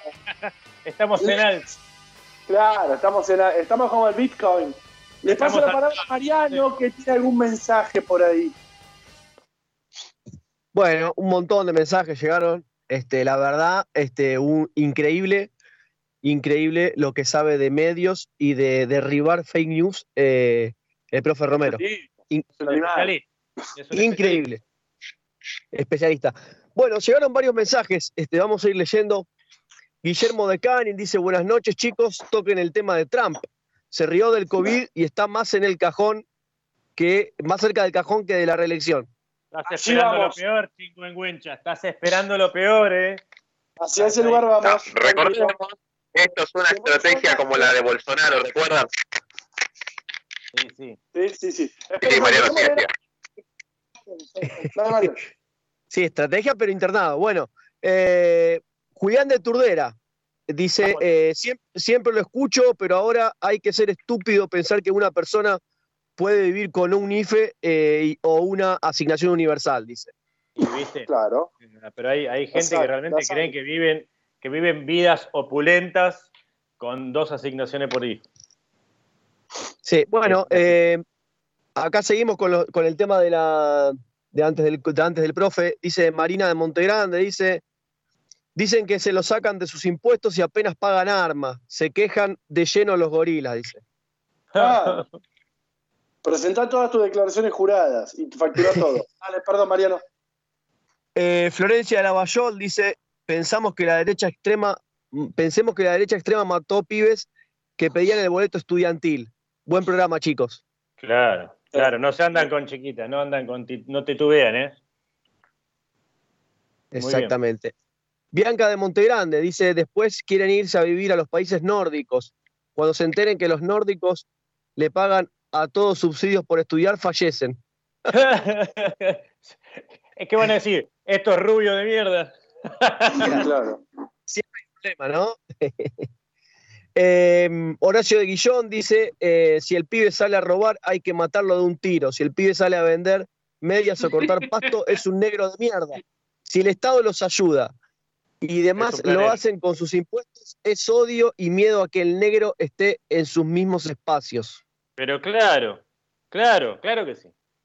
Eh, Gastón de Montegrande dice, coincido con el señor Guido, lamentablemente por temas de público conocimiento cobro el IFE y aplaudo la decisión del gobierno, pero prefiero que se genere trabajo y reactive la economía para generar mis ingresos como hice siempre.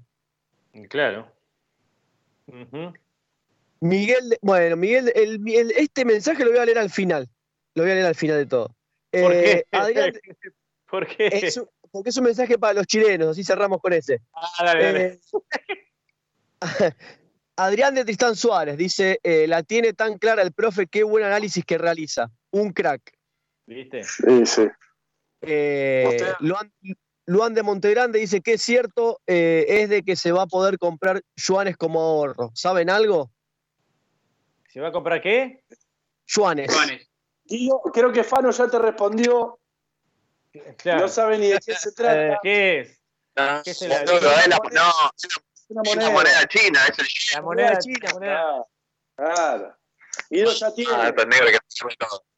Eh, la puta. Guido vendió el auto y compró yuanes.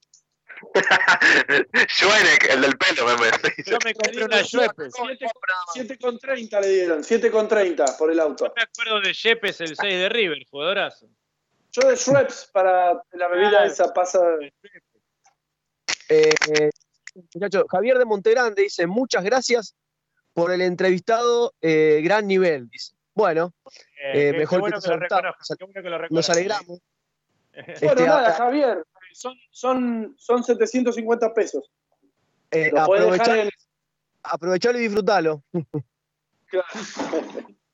Eh, Bianca, de Lomas, interesante mensaje. Dice, ¿se va a comenzar a creer más en los medios cuando se le dé más entrada a medios como ustedes y se expropie Clarín? Claro, Ah, claro. bueno, nosotros está- estamos esperando el inversionista apropiado, Bianca. Si vos conoces de alguien, eh, bueno, ya estamos a tu disposición. Lo que pasa que acá entre nosotros cinco estamos viendo a ver quién se va a hacer el manieto y nos va a agarcar a los otros cuatro. Claro. Uno se va a quedar con todo. y robar el papel prensa o alguna, el, más, el más inescrupuloso. Todos señalan a Guido, pero yo creo que, que, puede, que puede ser, Ni- que puede ser Nico, que es más calladito. Acá hay, un, acá hay un mensaje para Nico. Dice José de Montegrande. Chicos, cambien al profe Enríquez por el profe Romero. Mentira, los dos son grosos. Qué grande. Ah, bueno, es el papá que se hizo cambiar, se hizo llamar de otra de- con otro nombre. Ah, No, el profe- el nuestro profe, eh, vale. eh, Nuestro profe ah, no, voy a nuestro. mentir. No, no voy a mentir, continúa. Martín, no quiero mentirte. No, tío, pero si, si uno quiere hacer un cambio, lo podemos hacer tranquilamente, ¿eh? por unos días por lo menos. Una semana y una semana. Ah, Una semana y una semana. van a, van a volver con el caballo cansado. ¿eh? Profe, No, ¿de profe, ¿De, de qué te quejas vos que te pusieron al mismo nivel que el profe Romero? Claro. Vos sos el que te ha agradecido acá en esta cuestión. están Profe, tirando una, usted- una de flores ¿cómo terrible. te- en pantalla cultural con Víctor Hugo, profe. Oh, sería, pero Oh. imagínate un sueño. Un sueño sería. Eh, bueno, Anabela de Montegrande dice, pregunta para el profe, eh, estimo que va a ser Romero, pero el profe lo puede contestar después. ¿Por Sí. qué cree que la derecha quiere Latinoamérica eh, desunida? Y bueno, Bueno, Julio César ya lo decía. Claro. Julio César ya lo decía. eh, divide y reinarás, se llama la frase que ¿Verdad? estoy haciendo alusión. Perdón que haga una- un paréntesis, pero eh, piensen que de, si, de si vos cortás de México para abajo, el territorio que llamamos Latinoamérica tiene todos los recursos naturales para autoabastecerse de por vida. O sea que Sí. imagínate. Ya con eso Ya. solo. Sí, claro. Y además eh, tiene a- al profe Enrique, que, que por lo Y visto vale más de lo que nosotros queremos. Hay gente que te enseña historia como el profe Enrique. ¿Qué más querés? No, claro. Eh, acá dice, bueno, últimos tres mensajitos. Brian de la Morita dice, ¿y cómo damos batalla con los familiares dinosaurios? Con el vecino es fácil, si no coordinamos dejamos pero con la familia es complicado. Yo Sí, le respondo, bueno. Brian. No lo quise decir con el profe Romero porque no quería tampoco comprometerlo. Brian, es muy fácil. Vos tenés que hacerte eh, el que estás de su lado. Y el día anterior a las elecciones le choreás el DNI. Es facilísimo. es un chiste, chicos, es un chiste. No estoy haciendo apología al delito, Brian, es un chiste. Eh, Guiño, Juliana, de, guiño. Es un chiste. Juliana de Guiño, Guillón dice, tenemos que cortar con las fake news. Un día van a dar que murió el presidente y se arma una crisis institucional. No es una Y sí. joda. Eh, no, no, claro que no. Es que ese es el sentido. Claro. Ese es el sentido. Yo en las clases decía que, no es porque soy ingenio, me lo robé, por supuesto, como todo lo que hago. Eh, ¿Qué pasa si absolutamente todos los medios masivos de comunicación dicen que Chile invadió eh, Tierra del Fuego? Por un momento lo dudás, por lo menos. Es más, Hasta hasta, que- que, no das con alguien. Hasta Claro, que hasta el profe Romero y te diga que es mentira. Claro, o hasta que des con alguien que vive en Tierra del Fuego y te diga, no, boludo. Pero mientras tanto, mientras tanto, y estoy diciendo un ejemplo extremo, pero lo del presidente, y, y, qué sé yo. No hay que irse, tan lejos, Juancho. Eh, la, importancia de estar mintiendo permanentemente no es tanto la, mentira en sí. Sabe que no es tanto la mentira en sí lo que importa, lo que importa es terminar equiparando al mismo nivel la mentira y la verdad. Eso es el verdadero logro.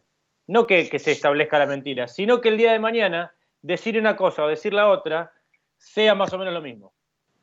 Bueno, eso- sí, lo, eh, le decimos posverdad nosotros a eso. Eso ya es un escenario de desinformación. Claro, claro, es sí. escenario, señor. Es un infer- claro, es un infierno, exactamente. Ahí está el. el- el- ¿Vieron esa, esa típica, esa, esa vieja frase, a río revuelto, gana- eh, ganancia de pescadores? Bueno, es lo mismo. Sí, pájaro hermano. Sí. Bueno, y les leo los. Últimos dos mensajitos. Miguel de Lomas dice que los chilenos y todo su pueblo me chupen bien la, y ya saben la palabra, Muy Eh, deportación a los chilenos ya. Y Uh, Walter de, 9, Walter de 9 de abril nos dice, ojalá quieran invadir los chilenos, tenemos una excusa, una excusa para cagarlos a tiros. Sí, me parece que es una batalla. De estos dos muchachos, pasarles mi celular personal. Yo tengo un proyecto, tengo un proyecto que se llama Uniendo Latinoamérica, Esa, que se basa, en princi- se basa en principios como esos, y bueno, la intención es reforzarlos y cada vez ser más. Y después, bueno, inventamos un, un símbolo, no sé, por ejemplo, la esvástica, qué sé yo. sobre un fondo rojo. Llamas para tirar tenemos. ¿Cómo? No, digo que llamas para tirar tenemos. Eh, ¿Ustedes se acuerdan? Bueno, y aquí el profe Enríquez, eh, por sus conocimientos, y a Fano por sus conocimientos, y lamento, Fano, decirle que también por su edad. Eh, entendido. Cuando, cuando la embajada argentina en territorio chileno encontraron eh, a soldados chilenos en nuestra embajada en forma no permitida. ¿ustedes saben de ese acontecimiento? ¿Lo recuerdan? No me lo acuerdo, a ver, ¿cómo es? No, cuéntalo. Nuestro Estado argentino encontró soldados chilenos en nuestra embajada en Chile. Tipo, me los ima- con linterna, mirando todo.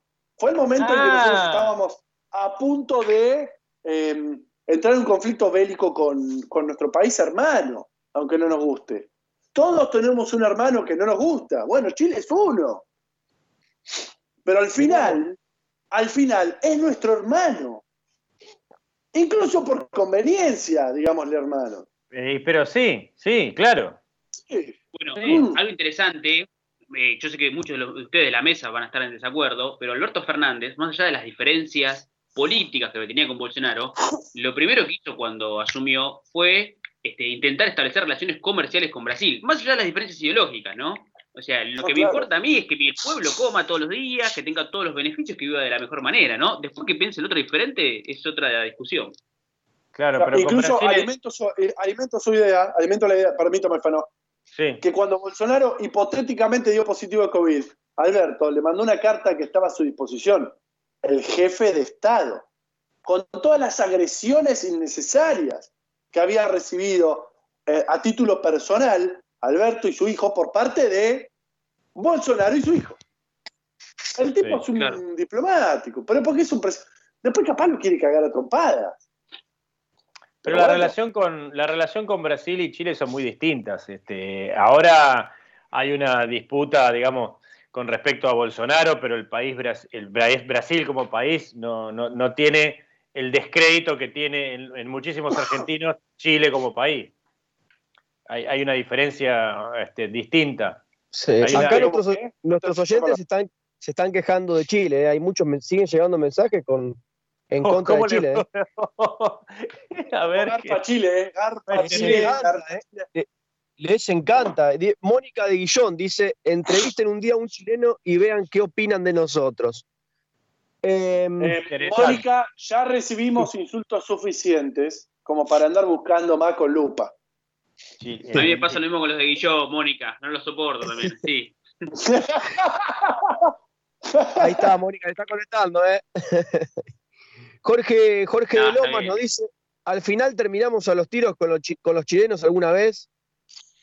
Y una vez casi, casi. Eh, no, Una- no, no, estuvo no, a no, punto, hu- hubo, no hubo, pero sí estuvo muy cerquita.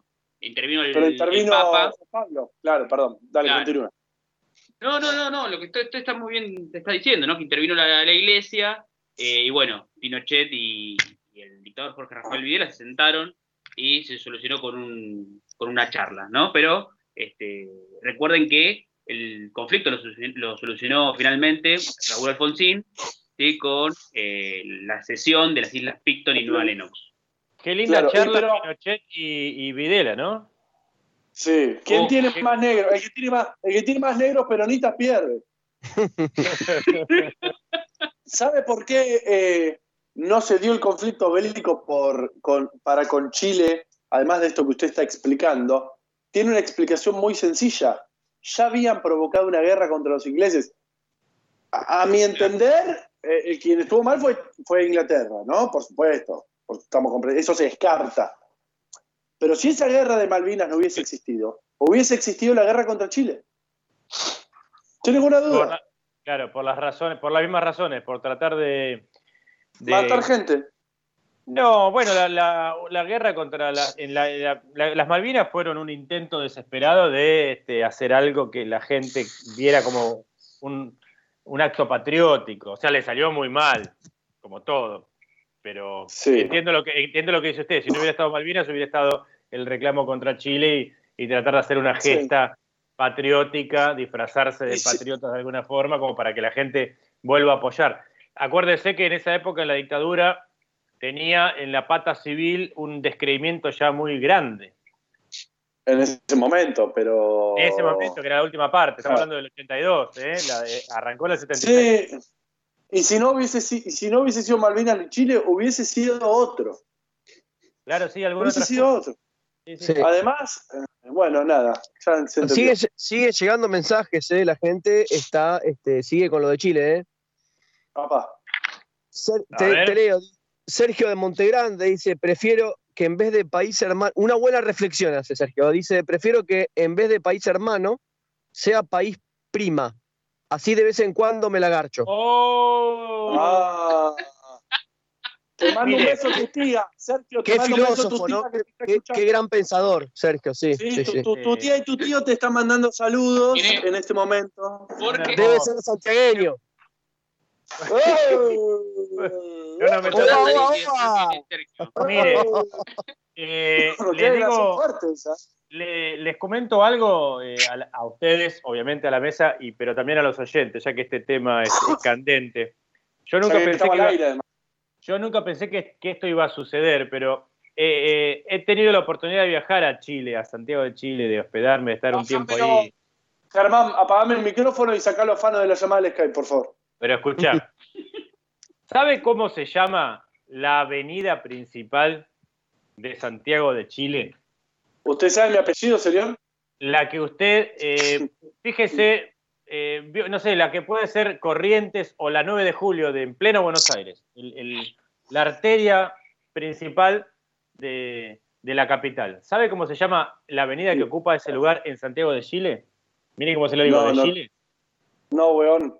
No tengo idea. Bueno, se llama Ok. 11 de septiembre. ¿Sabe qué día es el 11 de septiembre? Sí, por supuesto, el día que cayó en las Torres Gemelas. No, pero en el 72, 73 fue otro. Es como si acá la 9 de julio se llamara 24 de marzo. Ah, mirá. ¿Se entiende lo que le digo? Todavía Sí, hoy, la como que la avenida, cultural es muy fuerte, ¿no? imagínese, a ver, si, si puede darse una idea de que la avenida principal de la capital de Santiago de Chile se llama 11 de septiembre, es como si acá la 9 de julio se llamara 24 de marzo. Claro, Noche de los Lápices. Ahora, qué desagradecidos, ¿no? Porque le podrían haber puesto General San Martín. Y sí, escúcheme. Y, eh, son, sin ninguna duda son víctimas. Y yo, eh, que hago, soy el que siempre hace chistes respecto a. Repito la analogía. Siempre tenemos un hermano inútil y traicionero. Chile quizá es uno nuestro, pero es nuestro hermano al fin. Y cuando las papas queman, eh, nosotros vamos a dar el ejemplo de que es nuestro hermano. Y ahí vamos a ver si la situación actual se revierte, que no estaría nada mal. Y repito, incluso por conveniencia, Pero claro, incluso por con- porque yo prefiero tener a mi enemigo, y acá voy a usar a Lelutier, en Noruega. No acá al lado. En Noruega quiero tener a mi enemigo. Pero bueno, soy el que hace los chistes y es difícil revertir mi postura, ¿no? Pero Siguen espero los me mensajitos, Juan, que intento hablar Decime que no es con Chile. güey. Sí, sigue, sigue, sigue. Bueno, dame un poquito más, a ver. Esto, es- esto sigue, esto sigue para largo. Pedro de Montegrande dice, creo que nuestro odio va por el lado de las Malvinas, por su apoyo inmundo a los británicos. Pero Sí, pensemos que gobernaban milicos. claro. Sí, claro. Y acá tenemos- claro. Acá Pero- tenemos dos mensajitos, dos mensajitos más. Este, el último es muy polémico, ¿eh? vamos a, vamos, voy a ir a poco. Diego de Espere, Seiza espere, dice. espere, espere, espere, Sí. te interrumpo antes de, de deleitarnos con esto. Voy a utilizar Sí. la reflexión del mensaje, del autor del mensaje anterior. Pongámonos a pensar cuánta gente nos debe odiar a nosotros porque nos ha representado tipos como Videla, porque nos representó lamentablemente. Entonces va uno con mucha sombra eh, escondida bajo el brazo y toma decisiones que representan a hoy 45 millones. Tenemos que ir dos años para atrás, no es tan lejos. Imagínense los militares. Entonces después cada uno de nosotros, los individuos, cuando viajamos por el mundo o incluso en nuestros propios domicilios, tenemos que cargar con el odio de muchísimos pueblos. Y no me refiero a las gestiones ni gobiernos. Hay, gente que no que desconoce nuestro nombre y que nos nuestro nombre y nos odia profundamente y desconoce las causas además. Causas que nosotros no les proporcionamos, pero sí nuestros representantes. En el caso de los militares, no tuvimos la oportunidad de elegir. A Chile le pasa un poco eso. Pinochet fue el último dictador. Hasta el 91, si no me equivoco, gobernó. Sí. Entonces nosotros tenemos que estar atentos a eso que acaba de citar el, el- perdón, profe, eh, que acaba de citar nuestro oyente, porque es crucial, es crucial. Pero Yo ahí- no puedo ahí- odiar a, no puedo- no, perdón, Fano, termino, no puedo odiar a Fano, ¿no? y uso Fano porque justo estabas hablando, porque vino no sé quién y me dijo, eh, e hizo cosas en nombre de Fano que son eh, indescriptibles. No lo puedo Bueno. odiar a Fano. Bueno, a Chile, con Chile nos pasa eso. Y yo soy el promotor del humor contra Chile, pero es ironía, iro- ironía o irónico. Ironía pura, o por lo menos intento manifestarlo de ese modo. Nada El más. tema, el tema con Chile es que, así como acá en Argentina es- está bastante claro el mapa, y hay un 30% de antiperonismo directo, hay más o menos un 30-35% de peronismo directo y un 30%, 30 y algo en el medio de indecisos. De. Eh, sí. Hay, hay casi un, en Chile hay casi un 50% de, de apoyo al- al- a, la, a la- a la dictadura y, a- y al pinochetismo. Es más, en- en- es muy común en Chile escuchar el, el- el- el apelativo de Pinocho como algo simpático a Pinochet, ¿viste? Como quien lo quiere, así simpático. Ay, qué gracioso. Qué gracioso. Claro, claro, eh, ahí, ahí está la diferencia. Total. Pero bueno, sigamos con los mensajes. Marian, perdón, Marian, perdón. No, por favor, eh, los últimos dos mensajitos que nos llegaron. Diego de Seiza dice, los Estados Unidos felices de que no se une Argentina y Chile. Si nos uniéramos Claro. tendríamos, tendríamos un, ter- un territorio más grande y salida a los dos océanos. Claro, Claro. pero mírense el video de, vamos a llevarlo bien contemporáneo, de Guilla Aquino en América, eh, América Latina Unida o algo así se llama. Mírenlo, está clarísimo. Está explicado para tarados. Está, está explicado para... Así lo entendí yo. Si lo entendí yo, lo entiende cualquiera. Es tal cual lo dice el oyente. Y este Antonella de Montegrande dice, nosotros tenemos muchas calles que se llaman Néstor Kirchner. No sé qué le sorprende. ¿Qué tiene que ver? Por lo del 11 de, por lo del 11 de septiembre, dice usted, ¿le parece igual? ¿Le parece lo mismo nombrar un, un presidente con una calle con un presidente que Ahí una está, fecha? Antonella, te está, te está preguntando, Fano, si te parece lo mismo. Sí. Claro, y, y no, no me parece lo mismo. No es lo mismo. No, para nada, para nada. Es Claro. más, Pero te lo respondemos en forma directa. Eh, sí, nos sorprende. Muchísimo nos sorprende. ¿Cómo no nos va a sorprender? Néstor Kirchner levantó, no sé, no sé qué edad tiene Antonella, pero que le pregunta a sus, a sus familiares. 2001, punto. Se acabó. Se acabó mi argumento. Con eso tiene que alcanzar. Por supuesto que nos sorprende. Que Néstor fue electo por el pueblo. Y, ay, no mató a nadie. O a casi nadie. O no sé. Pero no hizo lo que hizo Pinochet, estoy seguro. Y la diferencia creo que es clara. Es leer, Guido. no está, no está, no está. No está Guido, no está Guido. Bueno, No, no está, no está, no está. ¿Estado Marcelo o, o el profe Romero? Después se transforma en oyente. Es más, debe ser él mandando mensajes. es él que se pone otro nombre. Él, él se pone Sí. un nombre de mujer y manda mensaje. Y bardea. Eh, perdón, acá se están peleando entre los oyentes. Si quiere le leo, Qué ¿eh? Está interesante. por favor, por favor. Está- Sí, ya sería nuestra etapa este, de talk Uh, show, hay, ¿no? hay insultos, todo. Esto viene fuerte, eh, les digo.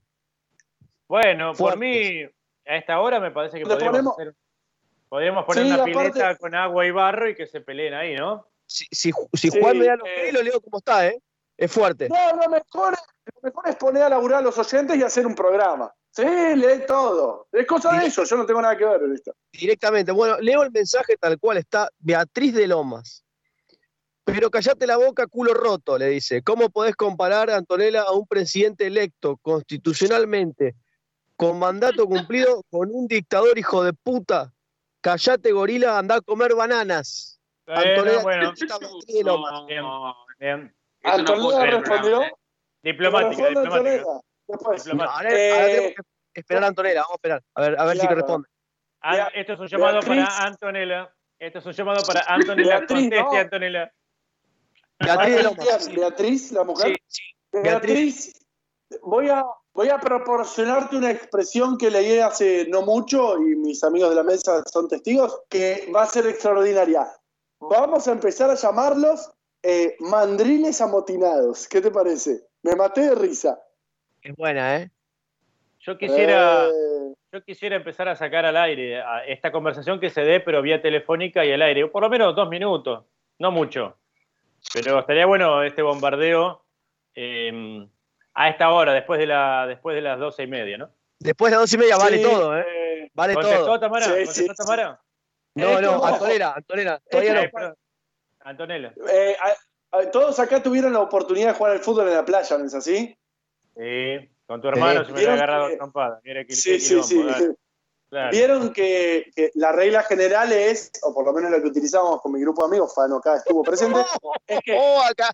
Oh, se está picando. Se, ah, se picó hermoso. eh. si se juega al fútbol y la pelota toca el agua, vale todo. Bueno, acá después de las 12 es prácticamente como si la pelota tocara el agua. Dale que Está quedan tocando 20 todo el minutos. tiempo. A ver, eh, Dale, Mariano. Antonella de, de Montegrande responde. Dice, vos, Cuca, dejen de vivir de la teta del Estado y salgan a laburar. ¿Qué haces escuchando un programa de radio a esta hora? ¿No y lo mismo que madrugás? vos. Lo mismo que vos. si parece Claro. que se mantiene el abuelo. Reventada, le dice. Escúchame, ah, esperen los dos. Acá hay una cosa, Antonella, esto te lo correspondo yo. ¿Qué haces escuchando el programa? Porque estamos, estás escuchando el mejor programa este, escuchar esta- en cualquier medio. Así que este, quédense las dos ahí atentas porque esto sigue, esto sigue hasta la una de la mañana. imposible. Bueno, yo quisiera, eh, estaría bueno, no sé, cuando termine la pandemia, cuando termine la cuarentena, invitarlas a tomar algo, estas dos chicas, como eran Antonella y, y Susana. Beatriz. y Beatriz. Este, estaría bueno, ¿no? Una conversación, tomar algo, por ahí. Genial. En, en el estudio lo hacemos. Sí, sí, eh, claro, No, yo no voy. Yo no voy, eh. A mí no me jodan, boludo. Seguro me como una piña. Yo soy el que está pasando caminando y se come una trompada atrás. Por alguna razón. No sé, no sé si me tenían junado de antes o no sé cómo vi la mano, pero yo soy el que cobra siempre. Bueno, ¿alguna otra pelea, Mariano? Por el, por el Por- momento está, está- Ah, ahí contestó. Ahí contestó Beatriz. Ah, ah, pa, pa. Esto es prácticamente un chat. Es un chat. Ah, le vamos a pasar el teléfono. Las dos así se hablan entre ellas si quieren. Esperá que, no, no, Claro. no, que estamos, estamos inaugurando una nueva forma de, de comunicación, es el radio chat, esto. El radio Sí, chat. es somos, bueno. somos una especie de, de Luna Park virtual nosotros. Somos, somos pioneros en una la- forma de... Que la sigan de- en Facebook.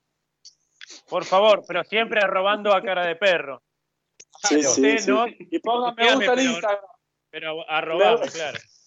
Sí, eh, y si esta pelea se vende, nosotros queremos un pequeño porcentaje. Por favor. Bueno, Eh, tengo que, eh. tengo que decir que para arrancar el mensaje de Beatriz, este, yo voy a pedir un aumento de sueldo urgente. Esto es real, ¿eh? Un aumento de sueldo urgente para Beatriz por el trabajo que hace. Nos A ver. dice, querida, primero y principal, con mi tiempo hago lo que quiero. Y segundo, mañana es mi día franco. Soy enfermera del Hospital Gandulfo. Y vos seguro vivís de la pensión de tu ex marido. Uh, un aplauso para las enfermeras del hospital Cuyo, y esto no lo digo en joda, lo digo de verdad. Sí. En, No, en no, sí, Hospital Gandulfo, este es mi aplauso y mi agradecimiento. Y este- Un aplauso. Que le- Un aplauso y les, quiero después. decir, les quiero decir algo. El mensaje que acaba de mandar Beatriz es para estudiar en la universidad. Tiene todos los elementos que atrofian a nuestra sociedad puestos sobre la mesa. A ver, diseminemos algunos ahora. Em- empecemos por Con mi tiempo con lo que quiero es buenísimo. vos quién sos para decirme a mí, vos quién sos para decirme a mí lo que yo hago con mi tiempo libre, como si yo fuese una maldita presa absolutamente todo el tiempo, Claro. Eh, de los ojos ajenos además, y después se lo contrarresta diciéndole, mirá quién, a qué me dedico yo, si me necesitarás hoy en día más que nunca. Claro. A ver si Eh, después necesitas un enema en el Gandulfo y Claro. tienes que No, no sé. No sé, una, una- no sé, por ejemplo, se me ocurre una transfusión de plasma hoy.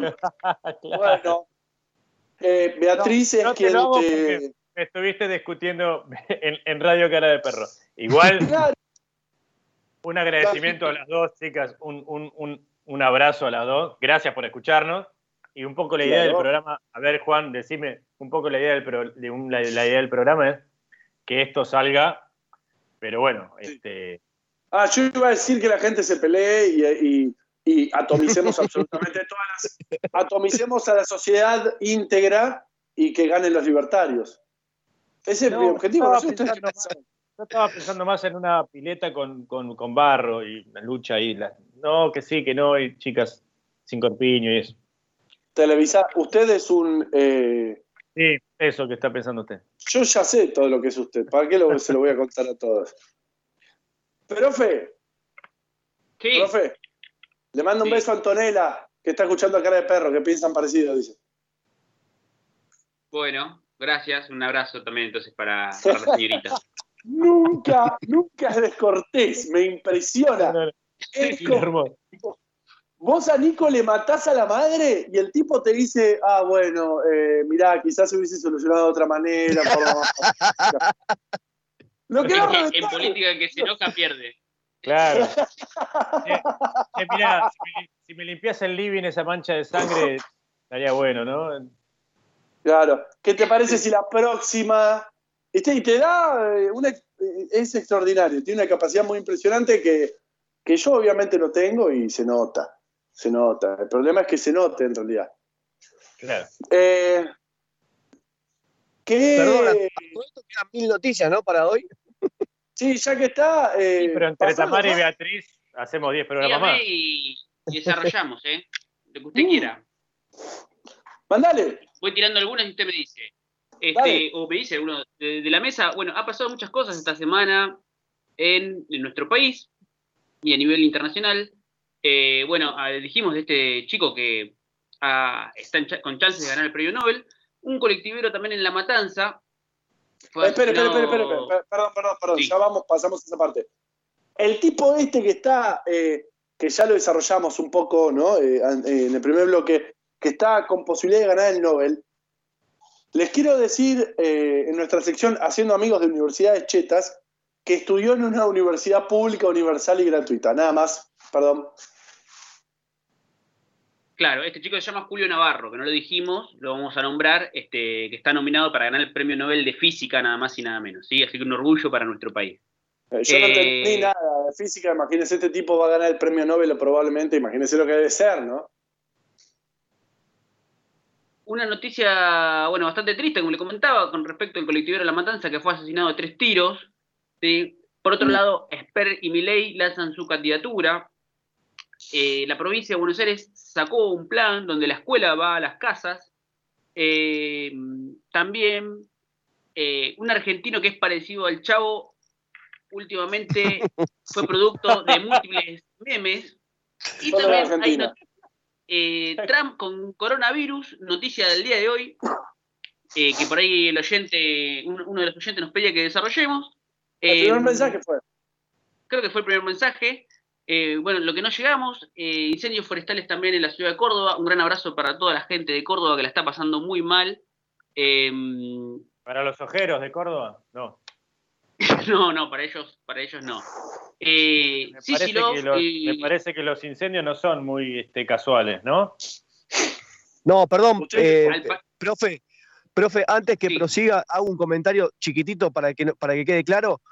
En la, ta- en la tarde noche de hoy entró al, al Congreso un proyecto de ley del oficialismo en el cual busca este, regular el tema de los, el tema de, para controlar los incendios, de que la- los lugares que se incendien no se pueden vender por 60 años ni hacer nada. O sea, no, No, Claro, se pueden puede tocar. lo que se venía haciendo, no lo van a poder cambiar. ¿Cómo es esto? Ya- ¿Para qué? Para evitar los incendios y que la gente cuide los lugares y que no se hagan en los incendios con este el objetivo de venderlo para hacer proyectos inmobiliarios o cier- Eh, otras cuestiones. negocios, negocios inmobiliarios, pero Eh, este, magníficos se hacen porque de- lo que viene pasando con los incendios es que después esas tierras bajan de precio, bajan de precio muchísimo, obviamente, son compradas y se hacen unos este, emprendimientos inmobiliarios millonarios que Inmensos. después hacen. Claro. Claro, Lo- que hacen- Lo, lo Habrá que que- busca, lo, que busca, lo que busca el proyecto de ley que presentó el oficialismo, más precisamente Máximo Kirchner, impulsado por Máximo Eso Kirchner, quería decir. Eso, seguramente Eh, se le ocurrió jugando a la Play. claro, Este, sí. play. eh, busca eso. Nada, eso para acotar a lo que decía el profe de los incendios. Más. Porque Córdoba está on fire, pero de verdad. No es, no es joda. No es joda, muchachos. Está- Está, Eh, Está a dos cuadras de la ciudad. de la claro. ciudad.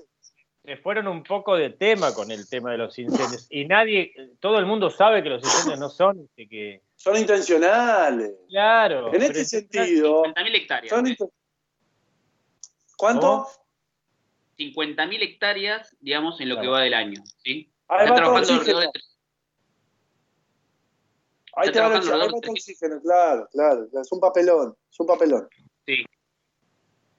Aparte, em, lo que hay que em, tener en cuenta es algo que nosotros ya vivimos en el pasado, que no podemos em, creer que esto es obra de la madre naturaleza. Y voy a citar un ejemplo. Un castigo de Dios. Claro, eso era Egipto con Moisés. Y las plagas. Eh, claro. Eh, yo, a mí siempre me gusta poner en recuerdo, en la actualidad, el recuerdo de cuando se estaban dando el tema de las, de la, no me acuerdo el número de, de la ley, pero las retenciones del no positivo de Cobos, En la 125. eso, el campo incendió sus propios terrenos y a nosotros nos llenó de humo. Hagan memoria, no se veía el ¿Te sol, acordás? yo me ¿Te acuerdo. acordás? ¿Te No acordás? se veía Sí, el sol. Entonces, esa gente, esa gente es la que hoy, con tal de hacer dinero, te caga los pulmones. También te hacen siete dictaduras militares, pero bueno, eso es lo de menos. Total la gente, total la gente que sabe. Claro. Esto no es casual. No es casual. Nada más, y me enojo. Digo nada más porque me, me enoja. Siga, profe, siga. Eh, bueno, eh, también otras noticias con respecto a Milei. Eh, que no se, que se le incendie la peluca. ¿Por qué no se le incendia la peluca a Milei? Escucha, escucha, decime si, si el tipo no sale diputado, yo le pongo en las bancas de al lado, le pongo a Guillermo Moreno y a Hugo Moyano. Baila, a ver. Dale que te estamos esperando. Te estamos esperando Ahora. para que baile, dale. Déjame decirte lo que dijo, por favor, que es buenísimo. dale. Dice Javier Milei, dice, anunció su candidatura y dijo que hará su- con su sueldo, ¿qué, qué- qué hará con su sueldo como diputado? Escuchen lo que dijo. ¿eh? Dijo, voy a hacerle honor a la honorabilidad de la Cámara de Diputados. Yo no voy a cobrar el sueldo de diputado, lo voy a donar, tiro. Así que bueno, este, el tipo va a donar su sueldo. Este, Voy a meter en política y voy a militar con vos, porque como hemos pedido que se vayan todos y no se fue ninguno, ahora que se queden todos, porque nos vamos a meter todos y los vamos a sacar a patadas en el culo, dice. Bueno, lindas Aquí- palabras para un diputado. Claro, claro, claro. ¿Qué? Se pelea. ¿Por qué no te peleas vos mismo? ¿Por qué no te escupís en el espejo y listo? Ya está. Eh, Claro. ¿Qué va a hacer Aparte, hay, un cuando- pro- hay un problema, hay un problema de raíz ahí. Si el Claro. tipo quiere que se vayan todos y él forma parte del todos que quiere que se vayan, Claro, ¿qué va a ¿Qué- hacer con el Estado cuando ¿qué, él sea Estado? qué conti- continúa el suicidio a eso? Claro, ¿qué va a hacer con el Estado cuando él sea Estado? ¿Qué va a decir? El Estado te roba porque los impuestos. ¿Y lo imaginas a Milei exitoso en su carrera política? Bueno, Milei, sos el Sí, Estado. ¿Qué lamentablemente hacemos? sí. ¿Qué hacemos con el Estado entonces? ¿No cobra más impuestos porque es un robo, como venías diciendo vos, libertario? ¿Te lo imaginás? Tipo asqueroso que ha hecho su fama eh, de forma, este, no sé, intempestiva por las cosas barrabasadas que ha dicho. Milei, Javier se llama. Javier se llama, no Sí. tengo idea. Sí. Javier, Sí, sí, eh, sí. Le, has costado, le has costado la vida a mucha gente. Porque es una realidad. Mm. Como las que dicen. Boludeces como las que dicen, le cuestan la vida a gente. Pero ¿qué pasa? Esos tipos se piensan tan que la muerte de uno más es un número. Pero bueno, ese uno tenía hijos, tenía hermanos, tenía padres, tenía esposa, tenía esposo. Pero era planero. Pero era un maldito planero, Era de la matanza, entonces no, no, no vale. claro. ¿Cuánta- ¿Cuántas almas de la matanza equivalen a una de Palermo? Pregunto. Para ser un alma de Palermo, ¿cuántas eh, almas matanceras tenés que juntar? Eh, la matanza entera, salvo el centro de eh, Ramón Mejía. Claro. Bueno, eh, hacemos Eh, ahí- un, hacemos eh, un ahí- runner. Con eso hacemos un runner. Claro, en el centro de Ramón Mejía hay tres de ahí contra uno de Palermo. Claro, está muy bien. Eh, porque eh, ¿Cómo están hasta incluso. qué, qué mal Sí. que estaremos México. Sí. Hay más, Aparte, hay más eh, mensajitos, ¿eh? Hay más mensajitos cuando quieran. Decime que digo una boludez. Digo una boludez. Eh, excluyen tanto que cuando forman un mismo círculo se empiezan a excluir entre ellos. Pero es si la terrible, es exclusión- como. Pero claro, Juan, si la exclusión es su modo, es su, modus operandi, su modus vivendi. eh, Claro. Sí. Cuando queden dos en el mundo, uno se va a poner Eh. en contra del otro. Eh, claro. Eh, les conviene ser impar siempre. Nada. Perdón, Marian, dale. Sí, eh, últimos mensajitos. Antonella, te recomiendo antes de pasar vergüenza pública que agarres un libro de historia. Lo manda una persona que no tiene nombre, no sabemos quién es. No importa. Eh, no importa, es el- Nos manda, nos manda saludos Lautaro, el kirchnerista de Montegrande.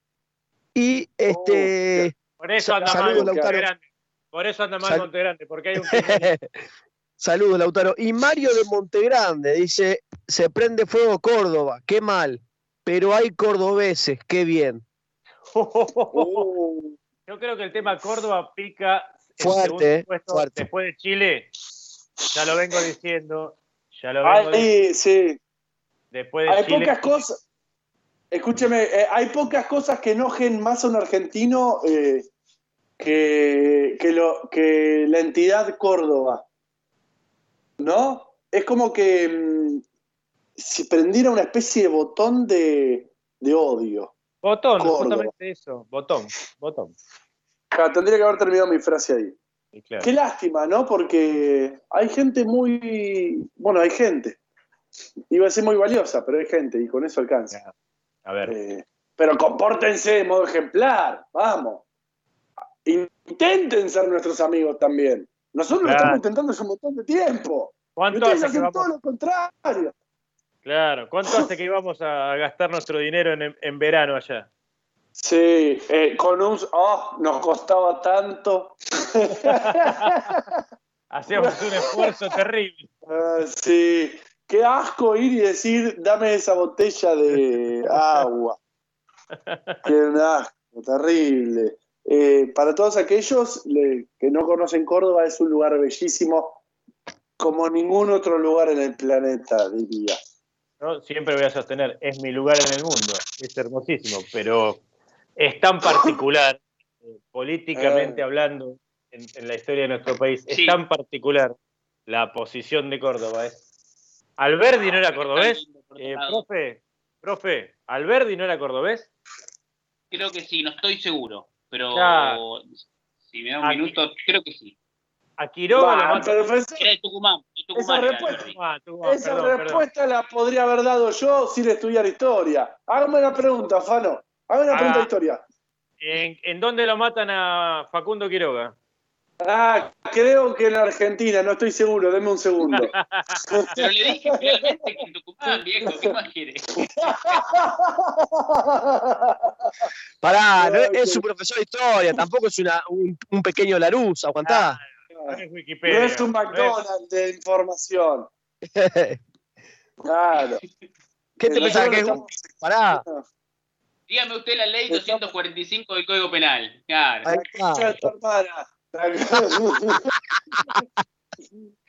Sony, se permite porque Sony 58. En este momento, Sí. las respuestas Todo. son así. Todas son así. A la chat de tu Sí. hermana. Eh, si alguien quiere aprovechar a mandar eh, cariños a un tercero, es el momento.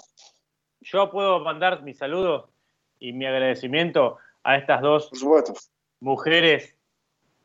eh, creo que eran eh, Beatriz y. eh, Antonella. Y Antonella. Nela, no, lo, no lo voy a Beatriz y. Antonella.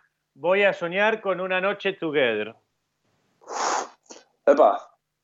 Nico. Y claro, debatiendo política. Bien, ¿no? yo Dale, a las oyentes también por bueno por escucharnos, a todos los que nos escucharon hoy, a la gente de, de la Universidad Nacional de Avellaneda y eh, a mi madre.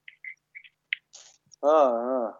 Marian, un besito. Sí, eh, sumo a todos los oyentes, que la verdad que fueron un montón, a los que nos mandaron mensajitos, a Beatriz y Antonella, gracias por la onda y por, por quedarse hasta el final. Este, y bueno, nada, la verdad, hoy tuvimos un programón y este, les agradezco mucho a todos los oyentes.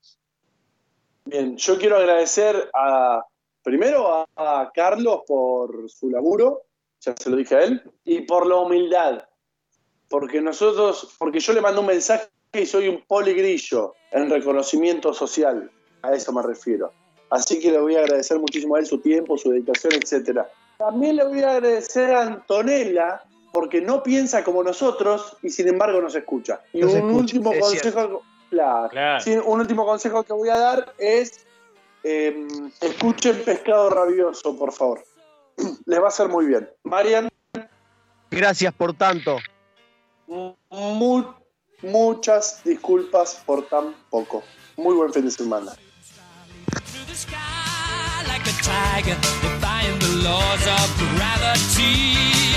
I'm a racing car passing by.